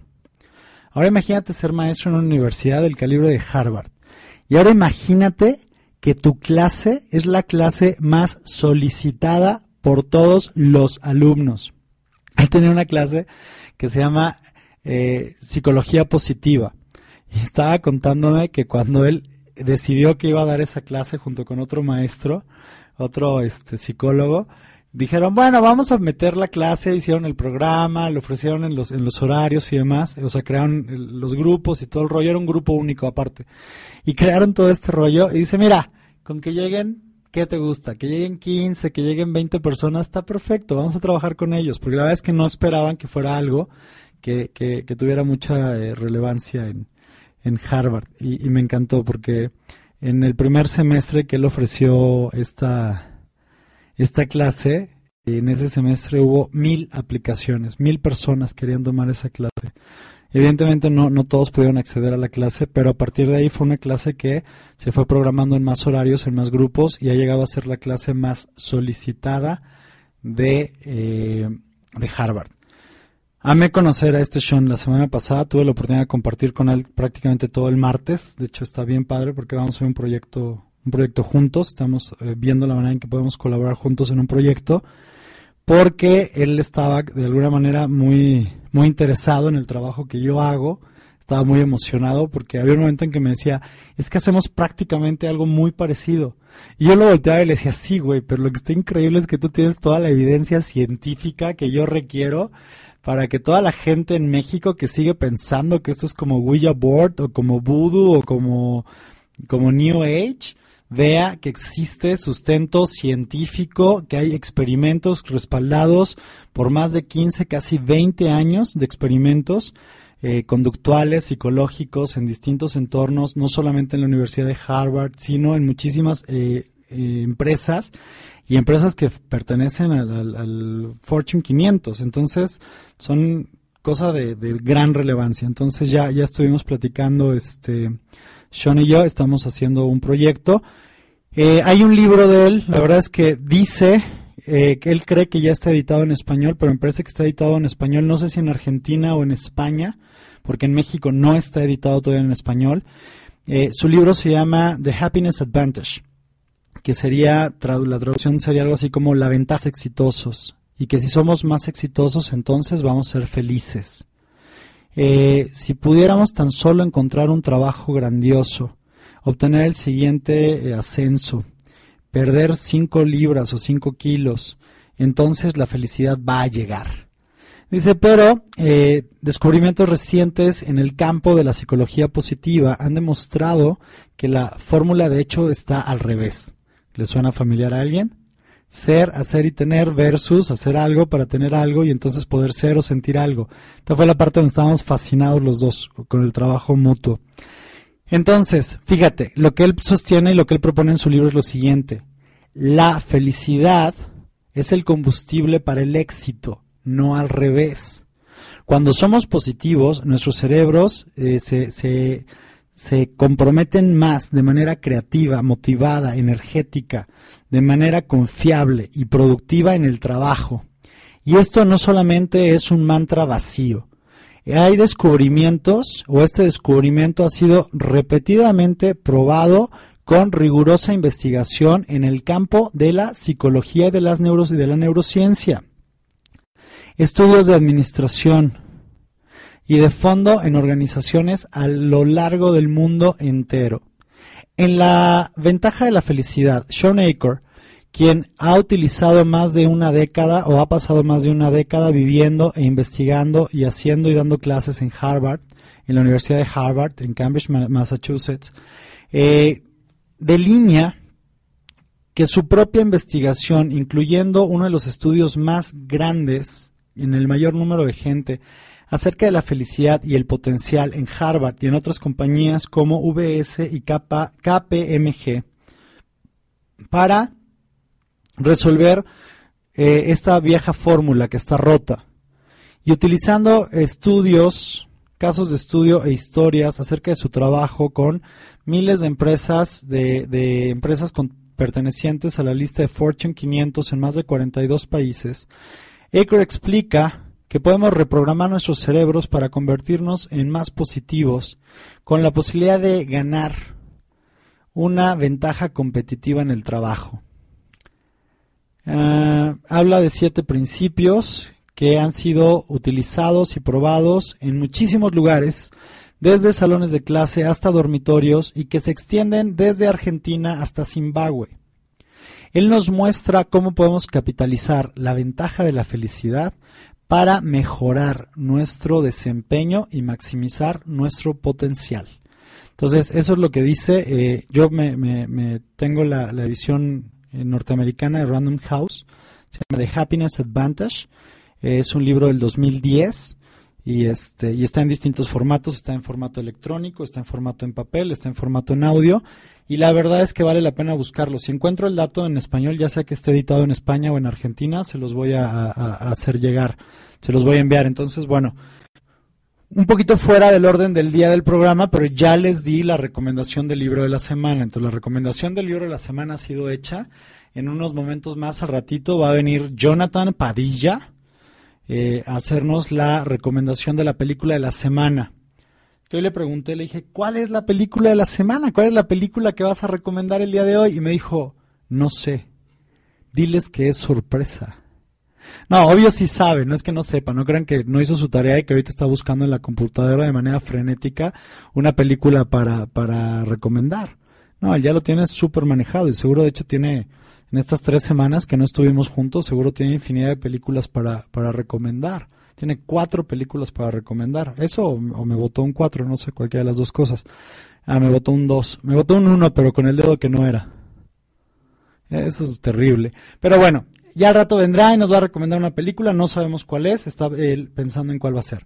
Entonces, dicho todo eso, volvamos al tema de las emociones. Y vamos a hablar de lo siguiente. Cinco pasos propone este Daniel Goldman en su libro eh, Inteligencia Emocional. El primero, dice él, es conocer las propias emociones. La conciencia de uno mismo, el reconocer un sentimiento mientras está ocurriendo, es la clave de la inteligencia emocional. Eso es lo que dice Goldman en esta parte de su libro. Y sabes, es bien importante, yo creo que es esencialmente importante el conocerte a ti mismo. Ya habíamos dicho en otras emisiones que el ser humano es el único eh, ser que tiene una conciencia autorreflexiva. Suena muy fumado, pero ¿qué es eso? Una conciencia autorreflexiva significa es una conciencia que se percibe a sí misma soy yo consciente de mí. Es lo que de alguna manera Ken Wilber y, Eckhart Tolle y otras personas han, han, propuesto de alguna manera también, bueno, lo hizo, se ha hecho desde hace mucho tiempo, pero se ha propuesto ser como un testigo silencioso, como un observador de quién, de ti mismo, de qué es lo que está ocurriendo. Y aquí hay una parte que me gustaría hablar un poquito de ella antes de entrar a estos cinco pasos que propone Goldman. Tiene que ver con lo siguiente. ¿Qué ocurriría en tu vida? ¿Qué estaría disponible para ti en tu vida si te volvieras en el mejor observador o en la mejor observadora de ti mismo, de ti misma? ¿Qué ocurriría si pudieras observar tus sensaciones físicas, tus emociones y tus pensamientos? Porque fíjate, yo, yo, yo, yo sostengo este, este principio. Yo creo que la mayor causa o la causa más grande o más común, más extendida entre todos nosotros seres humanos de la problemática que estamos viviendo en nuestra vida, del sufrimiento, de, de, las barreras, de mantenernos estancados en una zona cómoda, en esta prisión, en esta caja de creencias nuestra, tiene que ver con la desintegración que hay de nuestros procesos internos no solo cognitivos, sino emocionales y físicos. Fíjate, en ti eres un ser integral. De hecho, yo me aventuro a decir que hay cuatro aspectos en ti. Cinco, si entramos ya en un aspecto mucho más profundo. Me voy a aventar el de cinco a ver qué tal sale y si les hace sentido, chicos. Hay un cuerpo físico en ti, hay un cuerpo emocional en ti, hay un cuerpo, eh, dije físico, dije emocional, hay un cuerpo racional o mental en ti. Y hay una parte espiritual de ti que para mí tiene que ver con un cuerpo espiritual de ti que está conectado en tu ser, tu ser con ese minúscula, está conectado con tu ser, con ese mayúscula. Yo no sé en qué creas tú. No sé si crees en Dios, si crees en el universo, en la vida, si crees que hay una fuerza, un ser superior a ti. Yo creo que tenemos una conexión intrínseca con ese ser. Y creo también que hay un aspecto de nosotros que es la sombra, que es la, parte de oscuridad. Se le llama de muchísimas maneras, ¿no? Le llaman el nerd, el ganso, el cerdo, la sombra, el adversario, el falso ser, el imaginario, la máscara, muchos nombres que recibe, muchos nombres que tiene. Y yo creo que hay muchos trabajos que de pronto se quedan un poquito eh, eh, cortos al no tener realmente la profundidad de incluir estos cinco aspectos de cada uno de nosotros. Tienes sensaciones físicas, tienes emociones, por lo tanto, tienes pensamientos, tienes un ser, una parte de luz en ti, y tienes otra parte de un falso ser, una parte de oscuridad en ti, de la sombra, que normalmente negamos, que normalmente estamos rechazando, que normalmente estamos resistiendo. Y lo que resistes, persiste. Entonces, fíjate, yo creo que en realidad eh, toda la, causa del sufrimiento humano tiene que ver con esta, esta disasociación que hay, esta desintegración. Es como si existiera una separación entre cada uno de estos aspectos de nosotros y estuviéramos solamente eh, fracturados, que estuviéramos fragmentados. Entonces, por eso pensamos que lo que no está funcionando en nosotros es algo que requerimos encontrar en el exterior, en otra persona, en un trabajo, en un café, en unas botas, en un coche, en un viaje, en una casa. Entonces, acuérdate, los seres humanos comenzamos a crear apegos. Generamos apegos a las ideas, a las creencias, a los objetos, a las personas, a los procesos y a los lugares. Son las seis cosas a las que generamos o los seis dominios en los que generamos apegos los seres humanos, generamos una codependencia eh, que no muchas veces es sana. De hecho, yo creo que la integración es lo que, lo que nos permite crecer, nos permite evolucionar, nos permite expandir nuestra conciencia. Y si yo puedo expandir mi conciencia, si yo puedo expandir mi caja de creencias, entonces yo voy a, expandir, eh, voy a expandir la calidad de mi vida, porque yo voy a elevar los estándares de vida de mi entorno, de mi contexto. Yo soy el contexto de mi vida, entonces si elevo los estándares, voy a poder elevar los estándares de las personas con las que convivo, de las personas alrededor tuyo. Recuerda, se ha dicho muchísimas veces y está de alguna manera probado, tú eres el resultado, la mezcla de las cinco personas que más influencia tienen en tu vida, las cinco personas con las que más tiempo pasas, las cinco personas con las que más convives, las cinco personas a las que más escuchas. Tú eres el resultado de esas cinco personas. Si quieres crecer en tu vida y quieres elevar los estándares, requieres elevar los estándares también de esas cinco personas contigo. O requieres dejarlas a un lado y seguir hacia donde requieres con personas que eleven entonces tus estándares de calidad de vida. Podemos echarnos un programa completo respecto a eso, porque es bien profundo y es bien poderoso. Pero bueno, volviendo a lo que te decía, yo de hecho estoy terminando ahorita, voy a empezar en, el, en enero del 2012 voy a empezar un programa, eh, es un programa de entrenamiento de seis meses, de prácticas diarias, es individual, habrá algunas reuniones este, de grupo, se manejará básicamente a través de, se hará en línea, eh, va a tener, yo estoy buscando que tenga un costo muy accesible para la persona o las personas que participen o cada una de las personas que participen, pero es un programa de, eh, es un programa de desarrollo integral de tu vida de tu cuerpo físico, de tu cuerpo emocional, de tu cuerpo mental, de tu, de tu ser y de tu sombra, si quieres llamarlo de esa manera, de tu ser y de tu falso ser, de tu luz y de tu oscuridad. Vamos a trabajar con los cinco aspectos. ¿Cómo sería para ti? No importa que seas graduado del tercer nivel de los cursos de cualquier empresa, llámese GAP, eh, llámese PL, llámese GOL, llámese Visión, llámese este GET, llámese, ¿cómo? Go, llámese como se llame, Pro, también hay veces que se llama, llámese como se llame, este, ¿cómo sería para ti un programa de seis meses? Poder trabajar cada día de tu vida durante seis meses, prácticas diarias, ejercicios diarios, estiramientos diarios, en todos los aspectos de tu ser, en tu cuerpo físico, en tu cuerpo emocional, en tu cuerpo mental, en tu ser y en tu nerd, o en tu ser y en tu sombra, en tu ser y en tu falso ser. Ya, quien, quien les vamos a mandar luego información. Quien quiera participar, la verdad es que va a estar buenísimo. Estoy trabajando ahorita con un grupo piloto, estamos trabajando, lo estamos probando primero, estamos llevando a cabo eh, ver que todo eso está funcionando y lo estamos calibrándolo y ajustándolo para arrancar en enero del 2012. Primero Dios, vamos a arrancar en línea. Te va a requerir donde sea que estés, en cualquier ciudad, en otro país, lo vas a poder hacer. Quizá la, la única cuestión al principio será que será en, español. Ya después eh, hay algunas peticiones para que trabajemos en inglés, pero eh, no, no sé. No estamos a lo mejor todavía armados para eso. Pero sí, por supuesto, en español vamos a empezar. Donde sea que estés, en cualquier país, vas a poder participar. Un programa integral para tu vida, un, programa de crecimiento, un mega living, de alguna manera, de, eh, de, de, más de tres meses, de más de 90 días. Un programa de seis meses. Entonces, eh, volviendo al cuerpo emocional y a las emociones es esencial esta parte de eh, conocerte a ti mismo, de verdad. El ser humano es el único ser que existe con esta, con esta conciencia autorreflexiva de su mente.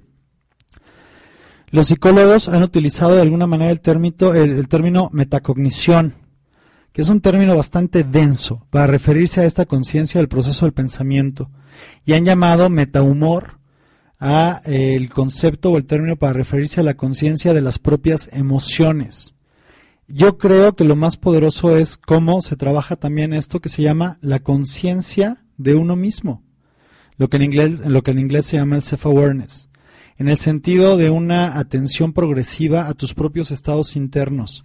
Como decíamos, es esta conciencia autorreflexiva, donde la mente observa e investiga la experiencia misma, incluidas las emociones. Fíjate qué belleza tiene esta distinción y qué profundidad tiene. Y te pido por un momento que traigas tu atención consciente a dimensionar lo que significa en términos más profundos. Eres una conciencia autorreflexiva. Eres una conciencia que se observa a sí misma mientras estás siendo, mientras la vida está ocurriendo.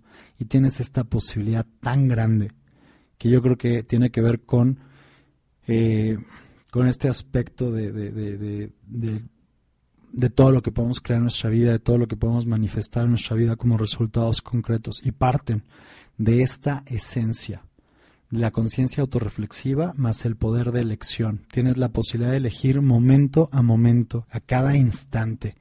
Entonces, con ese sustento y en esas bases, lo que dice Daniel Goldman es lo siguiente. Conoce las propias emociones, conoce tus propias emociones. La conciencia de ti mismo, el reconocer un sentimiento mientras ocurre, es la clave de la inteligencia emocional. La capacidad de penetración, o la, la capacidad de controlar sentimientos de un momento a otro es fundamental para la penetración psicológica y la comprensión de ti mismo. La incapacidad de advertir tus auténticos sentimientos te deja a merced de ellos mismos. Paso número uno entonces, observar. Vuélvete el mejor observador, la mejor observadora de ti, de tus sensaciones físicas, de tus emociones y de tus pensamientos. ¿Qué significa eso? Pareciera a veces que nuestras sensaciones físicas están disasociadas o están separadas o fragmentadas de nuestras emociones y de nuestros pensamientos. Pareciera a veces que nuestras emociones están separadas de nuestras sensaciones físicas y de nuestros pensamientos. Y pareciera a veces que nuestros pensamientos están separados de las emociones y de las sensaciones físicas. Y no es así. Y es el primer gran paso. Observarte, notarlo. Ahora ojo, te lo pido, ten la generosidad más grande contigo mismo, contigo misma. Obsérvate sin juicios. No para evaluar si estás bien o estás mal, simplemente para que puedas contemplar qué es lo que está ocurriendo en ti, momento a momento, a momento, a momento. ¿Qué está ocurriendo en ti como un proceso interno ante distintos eh, eh, eh, aspectos externos de tu entorno? Si hemos hablado ya de que los eventos son neutros, lo que ocurre a tu alrededor, todo lo que ocurre en tu vida, todo lo que la vida te pone frente a ti, la realidad es lo que es, recuerda. La realidad es lo que es, pero tu vida es la experiencia de tus propias interpretaciones. Entonces fíjate cómo esto toma una dimensión enorme. Si no tiene que ver con lo que está ocurriendo a tu alrededor, sino que tiene que ver con la interpretación o el proceso de significación que tú le estás dando a determinado evento, a determinada persona, a determinada ocurrencia en tu vida, si tú puedes observar cuál es el proceso interno que se deriva en ti, que se detona en ti, vas a poder encontrar el nudo que requieres deshacer para que el sistema completo en un instante caiga. Para que el sistema completo en un instante sea derribado y entonces lo único que quede frente a ti sean posibilidades, posibilidades puras de lo que vas a crear, de lo que quieres crear en tu vida, de tus sueños, de tus objetivos. Entonces, las personas que tienen una mayor certidumbre con respecto a sus sentimientos son mejores guías de su vida y tienen una noción más segura de lo que sienten realmente con respecto a las decisiones personales, desde con quién casarse hasta qué trabajo aceptar. Es el paso número uno que dice Daniel Goldman, dice conocer las propias emociones. Paso número dos nos dice manejar las emociones. Manejar los sentimientos para que sean adecuados es una capacidad que se basa en la conciencia de ti mismo. Existe la capacidad de serenarse, de librarse de la irritabilidad, la ansiedad y de la melancolía o la tristeza excesivas, y las consecuencias del fracaso en, en esta destreza emocional básica. Las personas que carecen de esta capacidad luchan constantemente contra sentimientos de aflicción, de vacío, de frustración, mientras aquellas que tienen desarrollada esta capacidad pueden recuperarse con mucha mayor rapidez de los reveses y trastornos de la vida. Ese es el paso número dos. Paso número tres, la propia motivación o la motivación a ti mismo, a ti misma. Ordenar las emociones al servicio de un objetivo es esencial para prestar atención, para la automotivación y el dominio, y para la creatividad, el autodominio emocional, postergar la gratificación y contener la impulsividad. Sirve de base a toda clase de logros. Y ser capaz de internarse en un estado de fluidez permite un desempeño destacado en muchos sentidos.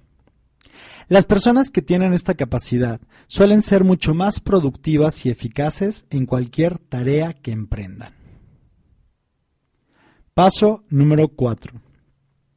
Reconocer emociones en los demás. La empatía, otra capacidad que se basa en la autoconciencia emocional, es la habilidad fundamental de las personas. Las personas que tienen empatía están mucho más adaptadas a las sutiles señales sociales que indican lo que otros necesitan o quieren. Esto los hace mejores en profesiones tales como la enseñanza, las ventas y la administración. Y de hecho es una capacidad que funciona en cualquier relación interpersonal que tú tengas, sea desde la relación de pareja, la relación con tus hijos, con tus padres, con tus hermanos, con tus iguales, con tus semejantes, cualquier relación. La empatía es una herramienta esencial, profunda, que te va a permitir poder desarrollar todo eso. Y finalmente, el paso número 5, manejar las relaciones. Y se refiere a lo siguiente, es el arte de las relaciones, en gran medida la habilidad de manejar las emociones de los demás. Es una competencia social y una habilidad específica que supone que esta habilidad está o rodea la popularidad, el liderazgo y la eficacia interpersonal. Las personas que se destacan en estas habilidades se desempeñan bien en cualquier cosa que dependa de la interacción serena con los demás. Son estrellas sociales. Por supuesto, las habilidades de las personas en cada una de estas esferas son diferentes. Algunos de nosotros podemos ser muy expertos para manejar nuestra propia ansiedad, por ejemplo, pero relativamente ineptos para aliviar los trastornos de otros. La base subyacente de nuestro nivel de capacidad es, sin duda, nerviosa. Pero como veremos, el cerebro, es notablemente flexible y aprende constantemente. Los errores en las habilidades emocionales pueden ser remediados. En gran medida, cada una de estas esferas representa un cuerpo de hábito y respuesta que con el esfuerzo adecuado puede mejorarse. Entonces, fíjate, en conclusión, ¿Qué es lo que requieres hacer con tus emociones? ¿Cómo puedes manejarlas? Paso número uno, requieres estar consciente de ellas, requieres poderlas observar. Paso número dos, requieres cómo de alguna manera estar presente con esas emociones, requieres poder observarlas, requieres poder manejarlas, requieres poderlas administrar. Paso número tres, requieres utilizarlas como la energía, como el combustible que son para ponerlos en tus objetivos, para ponerlos en tus sueños, para que lejos de ser una barrera que te detengan, sea una catapulta, que sea un combustible que te impulse a ir por lo que sueñas y por lo que quieres. Paso número cuatro, ¿qué requieres? Requieres reconocer las emociones en los demás, requieres mejorar tu lectura de los demás y eso no hay una técnica que pueda solucionarlo en sí misma, no hay una receta de cocina, es simplemente estar presente, fíjate, estar presente con cada persona en tu vida, cada momento, conectado, ser una escucha atenta, crear este espacio realmente de empatía, de poder eh, estar en su lugar, en su espacio, ¿qué se sentirá caminar un kilómetro en los zapatos de esa persona? Y número cinco, ¿qué requieres? Requieres manejar tus relaciones requieres mostrarte, requieres entregarte, requieres ser auténtico, Tiene que ver todo con maneras del ser. Y como decía Sean, y lo que estábamos trabajando la semana pasada juntos, definitivamente los elementos de la ecuación están todos allí. Lo que quizá está o volteado, está inverso, o lo que está incorrecto es el orden. Entonces, requieres conocerte a ti mismo, requieres reconocer tus emociones, los procesos que ocurren dentro de ti, requieres manejarlos, requieres crear la posibilidad más grande a partir de cada uno de esos espacios, requieres ponerlos y utilizarlos, sumarlos a tu atención, a tu atención consciente, al timón de tu conciencia, a tu foco, a lo que quieres crear en tu vida, a tus sueños, a tus objetivos.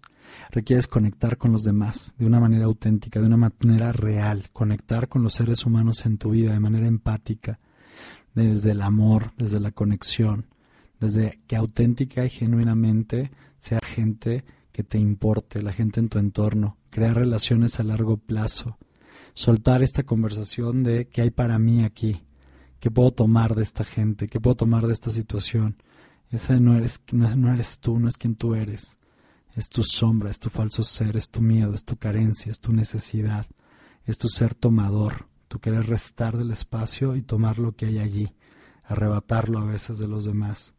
Y a veces pensar que, que tú tengas razón y que alguien más se siente equivocado puede llevarte a perder una relación.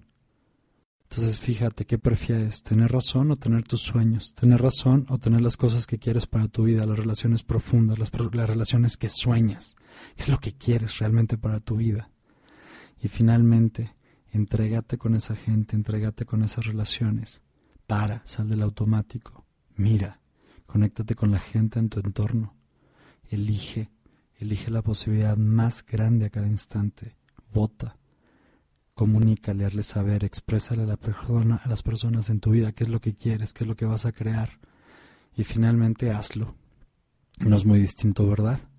Entonces, eso es lo que puedes hacer con tus emociones, ponerlas al servicio de tus sueños, de tu propósito más grande, de tu misión de vida.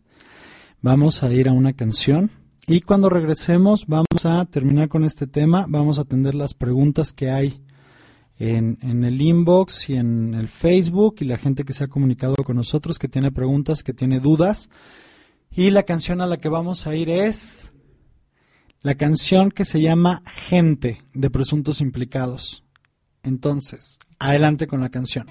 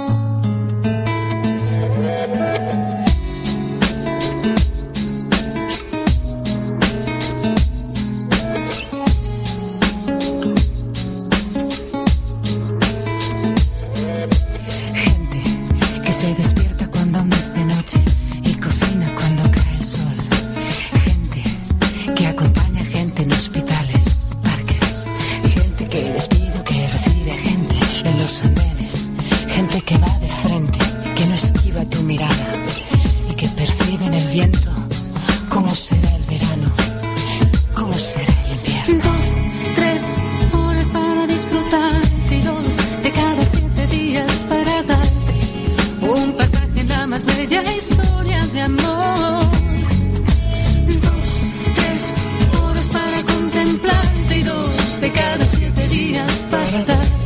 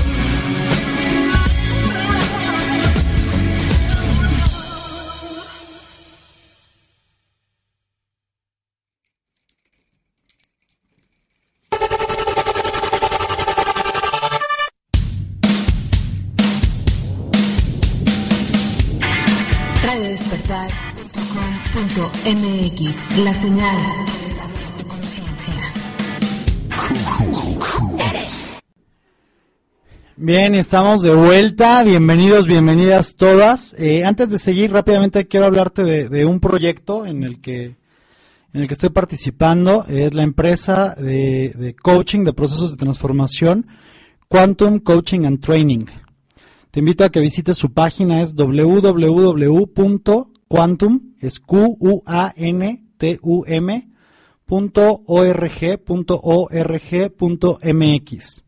Dice Quantum Coaching and Training, ¿cuál es para ti una vida extraordinaria, una que valga la pena ser vivida? Dice, somos el puente para cruzar desde donde estás hoy hacia donde quieres llegar. Los seres humanos poseemos capacidades que muchas veces no utilizamos debido a las creencias limitantes y miedos que nos mantienen detenidos de ir por lo que soñamos. Quantum es un espacio de creación donde tendrás la oportunidad de liberar tu potencial, desarrollar habilidades de comunicación, liderazgo, alto desempeño y logro de resultados extraordinarios para tu vida. A través de un proceso de educación vivencial basado en coaching ontológico, programación neurolingüística, diversas corrientes de filosofía, psicología y disciplinas transpersonales, podrás llevarte a un nivel superior de desempeño en tu vida. La jornada de transformación, un proceso de tres módulos, está diseñada para empoderarte con el enfoque, entrenamiento, estrategias y herramientas que requieres para alcanzar resultados consistentes deseados por ti en las áreas más importantes de tu vida. De forma similar a como un entrenador físico te apoya a elevar tus estándares y acelerar los resultados en tu cuerpo, la jornada de transformación te retará y apoyará a lograr los resultados que más deseas y mereces en la vida. Nuestro equipo de entrenadores está formado por profesionales con años de experiencia en el trabajo del desarrollo de conciencia. Han trabajado con más de 20.000 personas en México y en otros países del mundo, además de contar con certificaciones en, diversas escuelas, como la International Coaching Community, la ICC, y la International Association of Coaching, la IAC. Te invitamos a conocer más acerca de nuestros servicios explorando nuestra página o entrando en contacto con nosotros. Entonces, eh, yo la verdad es que me siento muy honrado, me, invitaron a participar y de lleno voy a estar ya ah, participando con ellos a partir de este mes. Eh, sí, tienen un cuerpo de entrenadores eh, muy, muy calificado, muy reconocido. Yo creo que hay pocas empresas, o muy pocas, quizá una o dos en todo México, que puedan hablar de que sus entrenadores están eh, certificados por la IAC o por la ICC. Eh, yo voy a tener el, honor de impartir el curso básico y partes del programa de, el programa de logros extraordinarios. Eh, el curso básico comienza este, este jueves, jueves 17 de noviembre. Y la gente de Quantum me, me pidieron que, que es el último entrenamiento de este año, entonces quieren compartirlo con, con toda la gente, quieren compartirlo con, con los radioescuchas, con la gente que escucha esa transmisión. Entonces, ellos están empezando, bueno, no, no están empezando, pero tienen ya un tiempo y están trabajando una estrategia distinta. Normalmente un, un básico, el primer eh, curso de- del proceso de transformación, de la jornada de transformación, normalmente tiene un costo de entre cinco mil y seis mil quinientos pesos, dependiendo de la empresa que, que lo haga. El avanzado, que es el segundo curso, usualmente tiene un, costo entre 7 mil y 9 mil 500 pesos. Y el programa de logros, eh, o el tercer nivel, que puede ir variando de nombre, usualmente tiene un costo de entre 3 mil y 5 mil pesos en distintas empresas. Ellos están eh, trabajando y buscando la manera de hacer llegar a que esto llegue a más gente eh, con la mayor calidad posible. Están con una estrategia de disminuir sus costos fijos para no trasladarlos a, la gente y que la gente no tenga que pagar por costos que no, que no tendría por qué hacerlo. Y entonces tienen la jornada de transformación completa por un valor de 12 mil pesos. ¿Qué significa? El básico cuesta 4 mil, el avanzado cuesta 4 mil y el programa de logros extraordinarios cuesta también 4 mil pesos. Eso suma 12 mil pesos. Ellos tienen una promoción a la gente que pague completo su, proceso, pagará solamente 9 mil pesos. Le harán un descuento del 25%.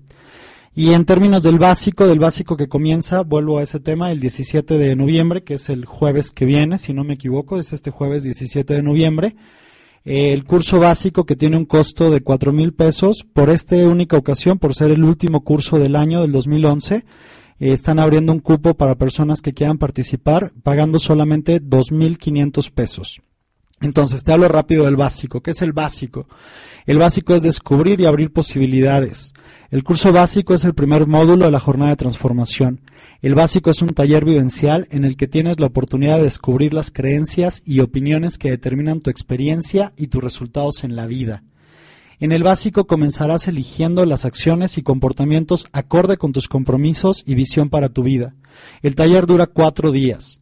Con el curso básico podrás generar los resultados extraordinarios que declares en todas las áreas de tu vida experimentar un cambio profundo en tu forma de ver y relacionarte contigo mismo y con los demás, expandir tu capacidad de crear con menos esfuerzo y estrés, aumentar tu poder personal para crear el futuro que deseas. Entonces, eh, esto es Quantum, la verdad es que es un proyecto que me siento muy, muy honrado de pertenecer a él, Eh, están cambiando la manera de ver eh, la industria de, de las empresas de procesos de transformación. Me parece que es una visión enorme que está sumando para la vida de muchas personas y eh, hago extensiva esta, esta invitación, esta promoción que ellos están haciendo para ustedes. Entonces, chicos, básico del 17 de noviembre que tiene un costo normalmente de cuatro mil pesos. Si te interesa, si quieres estar, costará solamente dos mil quinientos pesos. Eh, puedes pagarlo en efectivo, puedes pagarlo con tarjeta de crédito y eh, no me parece que no hay meses sin intereses por el momento, pero sí pueden la posibilidad de pagar con tarjeta o de pagar con efectivo. Eh, hay cinco cupos, están regalando cinco, cinco cupos de este, de este precio y quien tenga interés, por favor pónganse en contacto.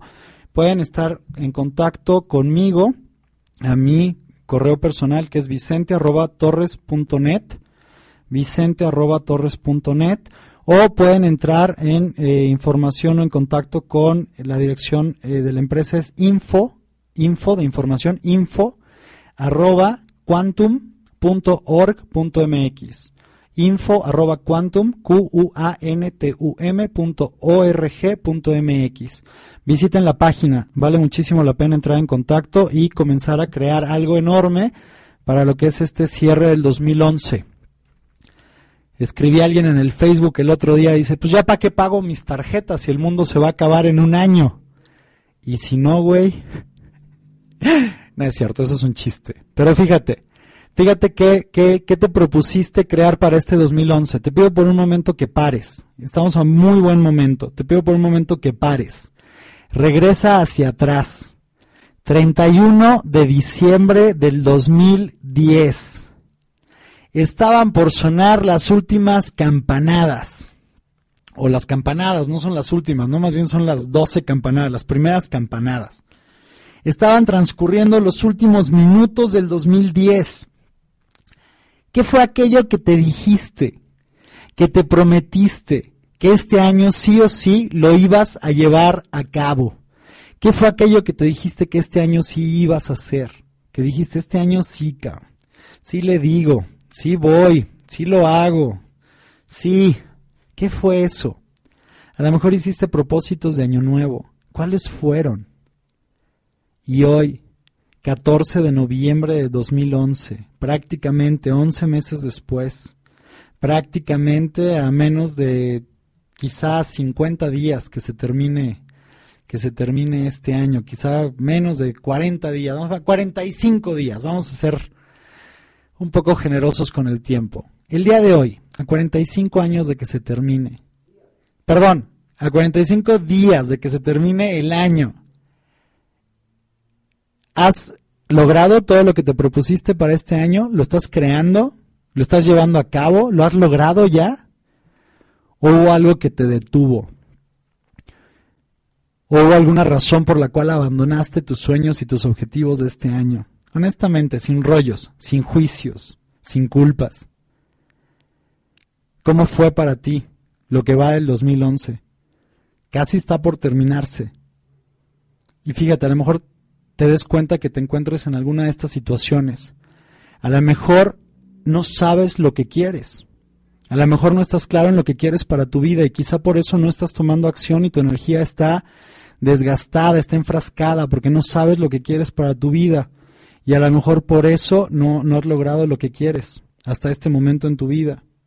Entonces, la posibilidad número uno es, no sé lo que quiero. Número dos, a lo mejor sabes lo que quieres, pero no estás claro en cómo alcanzarlo, no estás claro, no estás claro en cuál es la estrategia que requerirías seguir, los pasos que deberías llevar a cabo para lograr eso que quieres. Posibilidad número tres, a lo mejor sabes lo que quieres y sabes lo que deberías de hacer, pero no te explicas por qué no lo estás llevando a cabo, pero no te explicas por qué no lo estás haciendo, como si hubiera una fuerza que es más grande que tú, que te detiene, que te limita, que te mantiene atorado allí donde estás. La otra posibilidad es que sabes qué es lo que quieres, sabes cómo lograrlo, lo estás haciendo, lo estás llevando a cabo, te estás partiendo la cara, te estás partiendo la espalda, pero no tienes los resultados que quieres. Por alguna razón que no te alcanzas a explicar, no estás logrando los resultados que buscas. Si te encuentras en cualquiera de estas cuatro situaciones, en alguna área de tu vida o en algún aspecto de tu vida respecto a cualquier objetivo, respecto a cualquier relación en tu vida, bienvenido al básico el jueves 17 de noviembre. Te vamos a esperar con muchísimo gusto porque es el momento de darle la vuelta a todo eso. Es el momento de comenzar a crear lo que quieres en tu vida, es el momento de soltar todas las barreras, todas las cadenas, todo lo que te está deteniendo. Entonces, si ahorita en algo de lo que te dije te identificas con cualquiera de esas situaciones, bienvenido. Te esperamos con muchísimo gusto el jueves 17 de noviembre en el básico, para que comiences tu jornada de transformación, para que comiences este proceso para soltar amarras, para soltar anclas, para soltar todo aquello que te está deteniendo y que comiences a adueñarte de quien tú eres de ti, de tu poder, desde tu libertad, desde quien tú eres auténticamente y comenzar a crear todo lo que sueñas y todo lo que quieres para tu vida. Entonces, vamos a ir a una canción más, regresamos y vamos a ir al último bloque del programa. Entonces recuerda, entra a la página, es www.quantum.org.mx o a mi correo personal o al correo de info arroba quantum.org.mx o al mío que es vicente arroba. Y vamos a la siguiente canción, que es una canción de Emanuel, que se llama Sentirme Vivo. Adelante con la canción. Vamos.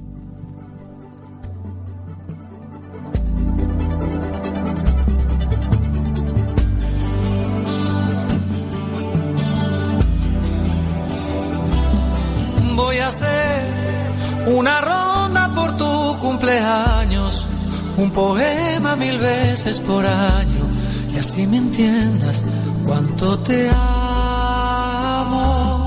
Silbaré como silba un jilguero en el día, borraré todas tus pesadillas y en tu boca me refugiaré. Buscaré tierra nueva en el un al atardecer. Nadaré mar adentro en tu milla y de una costilla te haré mi mujer. Han crecido en tu piel girasoles, de tu vientre nació mi motivo, sentirme vivo.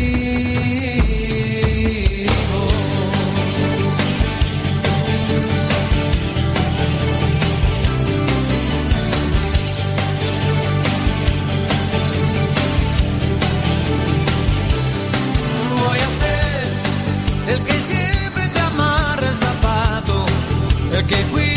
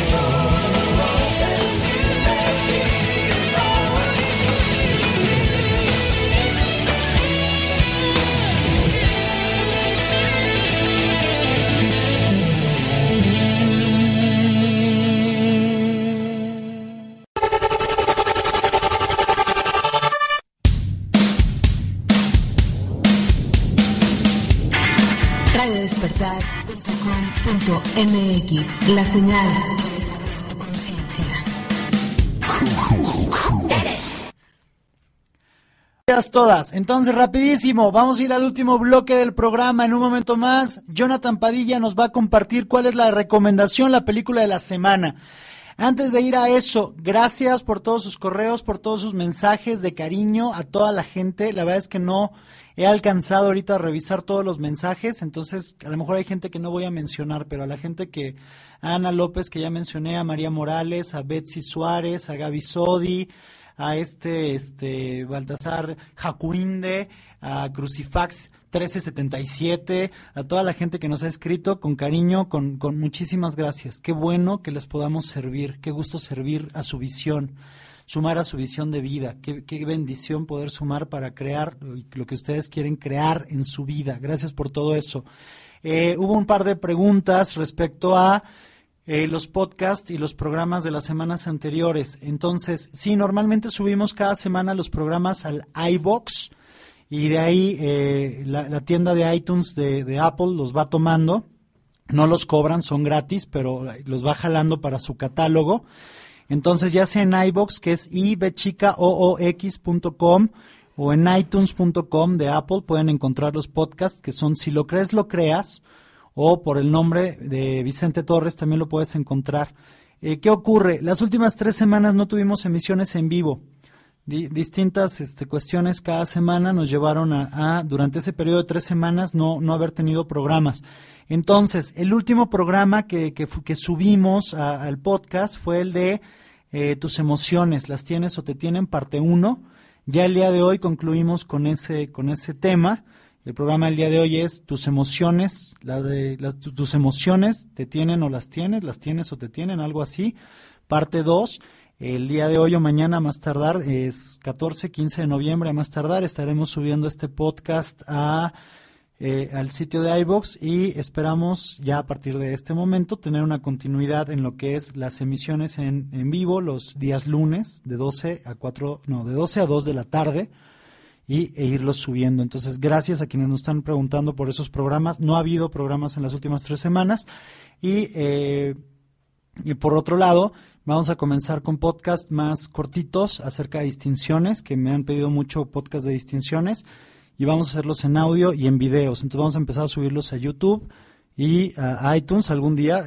Jonathan se ríe porque creo que tenemos un año diciendo que lo vamos a hacer, pero yo creo que pues ya ahora sí ya lo vamos a hacer, ¿no?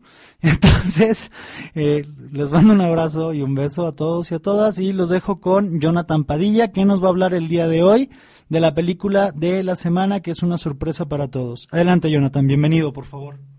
¿Qué tal? Buenas tardes a todos eh, los que nos están escuchando. La película de esta semana es eh, Hachiko, eh, la historia de un perro, o como se tituló aquí en México, Siempre a tu lado. Es una película del 2009, dirigida por Lars Hallström y protagonizada por Richard Gere.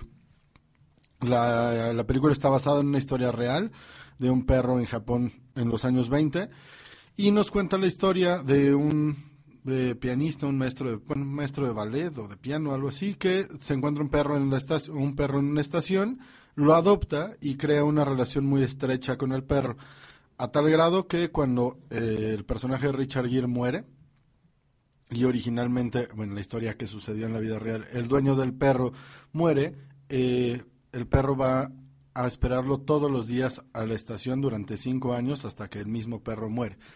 Eh, la historia es muy conmovedora, la película es recomendable eh, en términos cinematográficos, es una película bastante mediana de alguna manera, eh, que vale la pena verse como un domingo en familia, una aún así, no es una película que para recordarse, pero hay como ciertas cuestiones en, en términos de lo que estamos hablando que me parecen rescatables. La primera, eh, hay un momento en el que el personaje de Richard Gere quiere que, el, que, el, que Hachi, que el perro, haga ciertas cosas como ir y traerle la pelota de regreso y cuestiones así. Y entonces un amigo suyo le dice que, que ese tipo de perros no hace esas cosas y que solamente las hará cuando sea que solamente lo manifestará cuando sea necesario.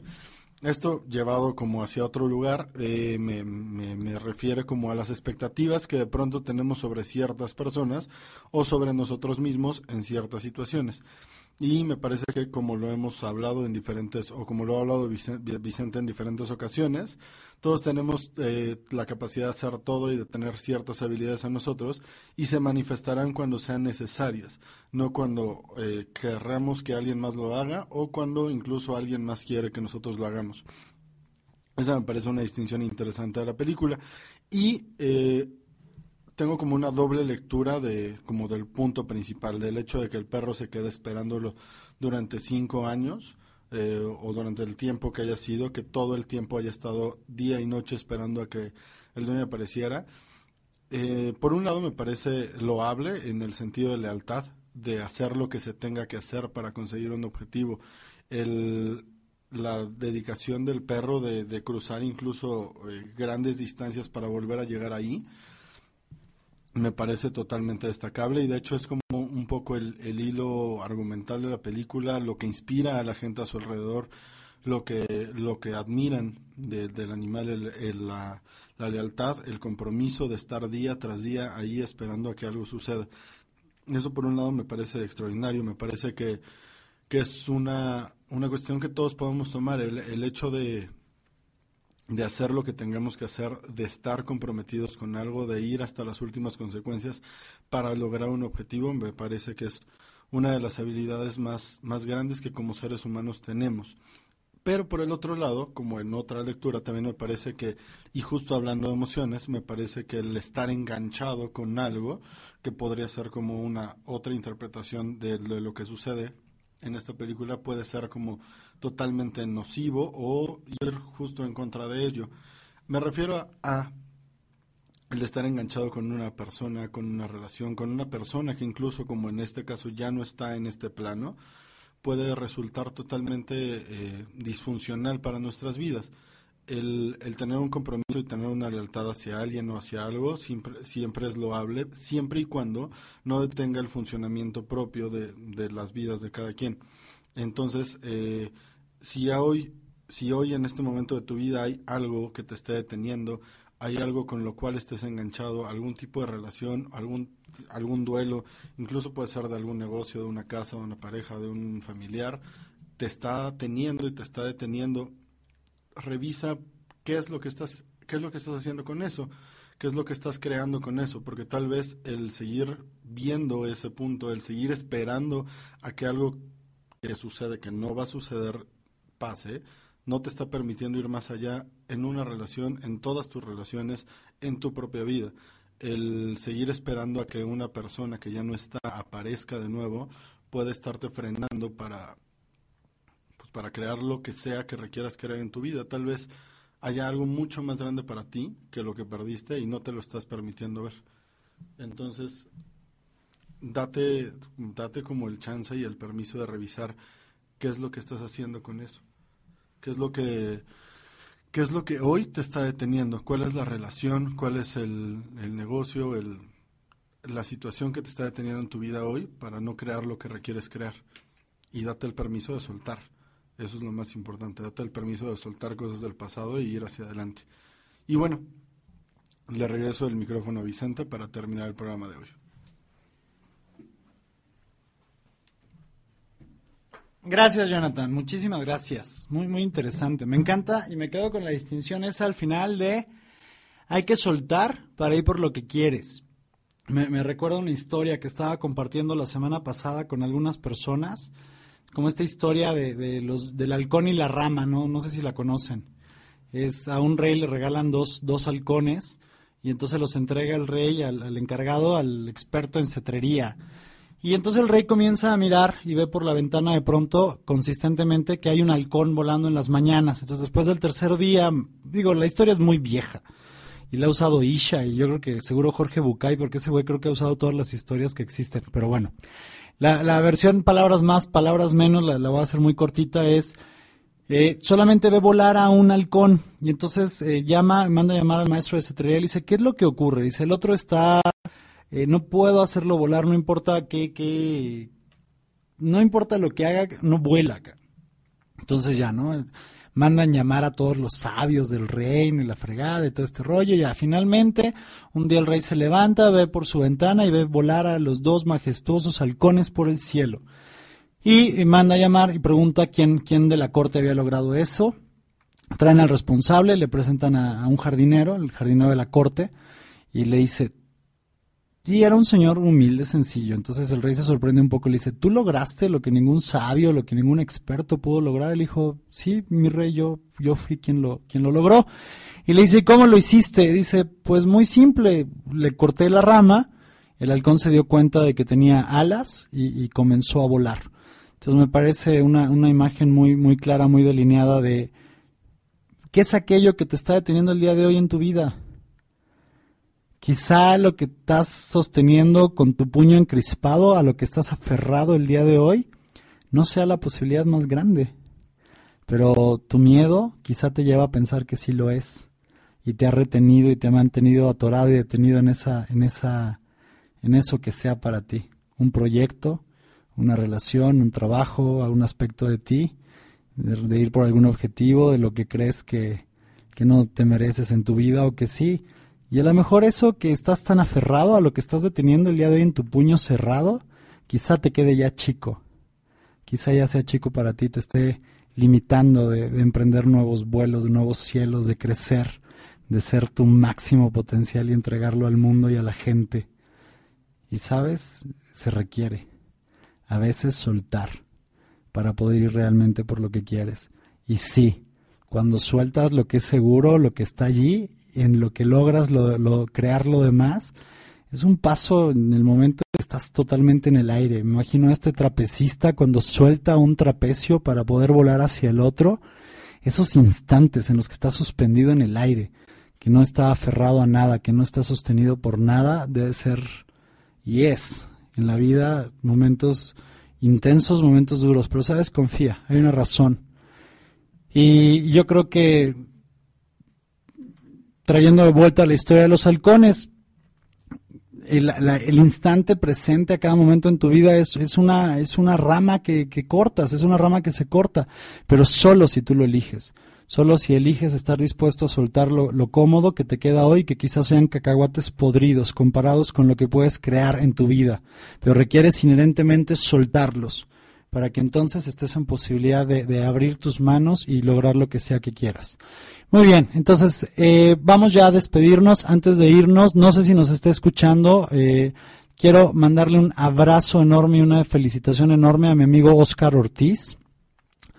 Cumplió 60 años y los festejó eh, corriendo el día de ayer 42 kilómetros, que chicos es bueno un poco más de 42 kilómetros, es un maratón completo y el resto la diferencia para 60 kilómetros para festejar un kilómetro por cada año de vida, hacerlo en bicicleta. Eh, Oscar, sé que te fue espectacular, te estuve siguiendo la mañana a través del Facebook. Yo, la verdad es que no estuve contigo porque estaba en certificación de semiología, era un compromiso que ya tenía previo. Y, pero estuve mi corazón y mi- mis pensamientos contigo. Que Dios te bendiga, qué hermosa manera, me inspira la manera en que celebraste tus 60 años. Sé que hubo mucha gente querida, mucha gente que compartió contigo todo este recorrido en la Ciudad de México. Te mando un abrazo enorme, te mando un gran abrazo con mucho respeto, con mucho cariño, que Dios te bendiga y que te dé un año lleno de amor, de salud, de paz, de plenitud y de luz. Muchísimas gracias. Eh, estaba pensando algo ahorita en lo que hablaba Jonathan acerca de las películas. Para quienes están en la Ciudad de México, ya volvieron, bueno, no, no, no ya volvieron. eh, se volvió a abrir después de muchísimos años un autocinema en la Ciudad de México. Tengo entendido que este fin de semana se inauguró ya el autocinema Coyote, que está en Miguel Ángel de Quevedo, casi esquina con Avenida Universidad. Entren a su página, búsquelos en Facebook. Me parece un proyecto espectacular contar con un autocinema nuevamente en esta ciudad.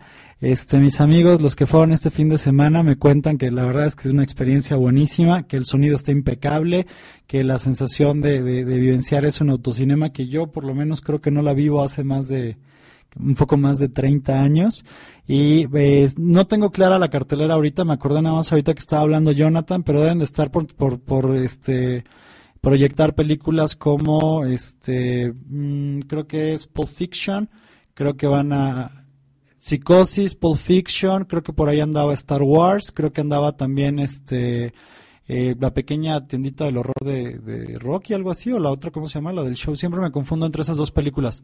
Hay una que se llama La pequeña tiendita de horror. El show del horror de Rocky. Entonces la tiendita no es de Rocky. Ok, he vivido en el error todos estos años. Disculpen mi ignorancia respecto al tema. Eh, ¿Cuál es en la que bailan el baile del sapo? Ah, yo creo que esa es. Y, y ya sé que de dónde estoy pisando callos ahorita, pero no sé cómo se llama en inglés. Yo la conocí por Timbiriche, chicos, lo siento mucho. Entonces, no importa nada de eso. Lo importante es que hay un autocinema en la Ciudad de México. Me cuentan que la calidad del sonido está espectacular, que el servicio es muy bueno y que en general es una experiencia muy, muy divertida. No estoy claro, creo que cuesta 150 pesos por vehículo, que me parece un costo muy, muy decente. Entonces, si les gusta el cine, si les gustaría vivenciar eh, la experiencia de un autocinema y están en la Ciudad de México, se los recomiendo ampliamente. Y bueno, quería felicitar entonces a Óscar Ortiz, quería eh, contarles de esto del autocinema. Y pues ya que estoy en avisos parroquiales, creo que había algo más que les quería compartir o no. Creo que ya era todo lo que les quería ah, decir. Ah, perdón, sí, no, hay una cosa más. Se llama Autocinema Coyote, lo pueden encontrar en Facebook. A Oscar Ortiz ya lo felicité. Y Estamos transmitiendo ya también el otro proyecto de radio que hacemos, es eh, Orgullo de Mujer, que estaba haciendo en Acuamarina Radio a través de AM.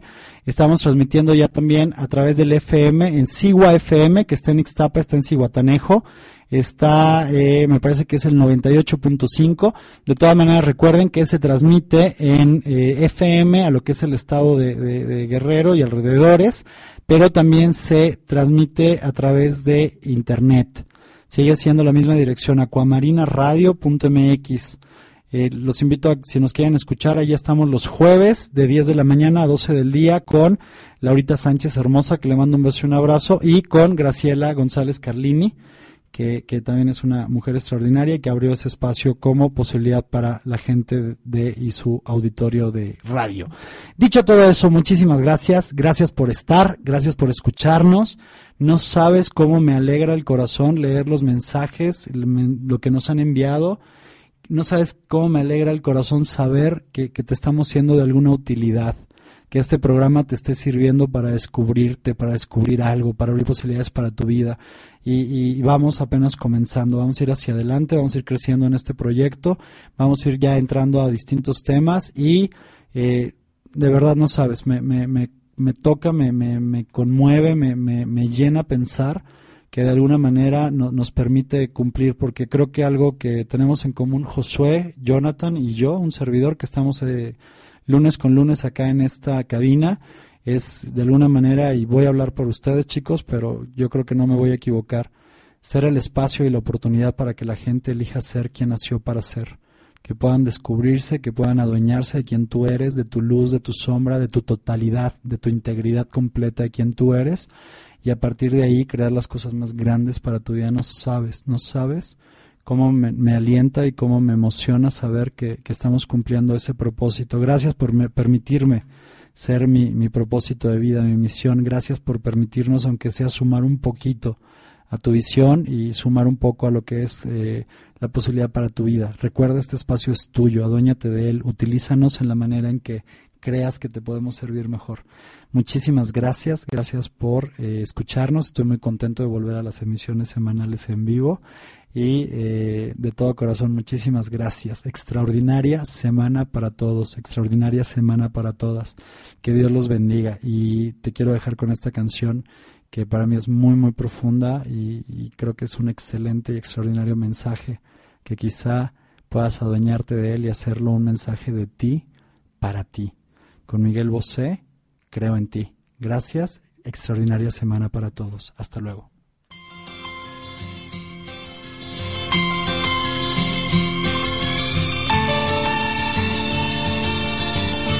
Creo en ti, sin cegarme ni ponerte exclamación. Como en el buen humor, creo en ti. Como creo que la Creo y soy para el mar y del mar. Creo en ti. Creo en ti y tu ausencia pasa a ser mi eternidad. Tu silencio, mi paz, tu recuerdo, mi motor, y a pesar de todo creo en ti. Creo en ti y tu ausencia pasa a ser mi eternidad. Tu silencio, mi paz, tu recuerdo, mi motor y a pesar de todo creo en ti.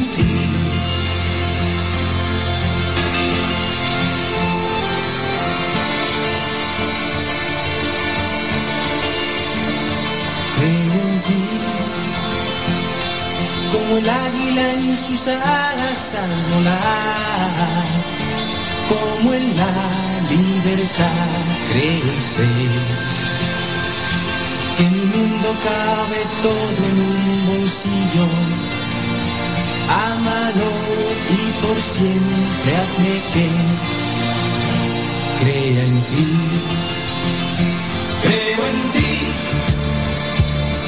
como el sol que cree en cada amanecer, como en mi evolución, como el miedo en el valor, creo en ti, mi estrella creo en ti.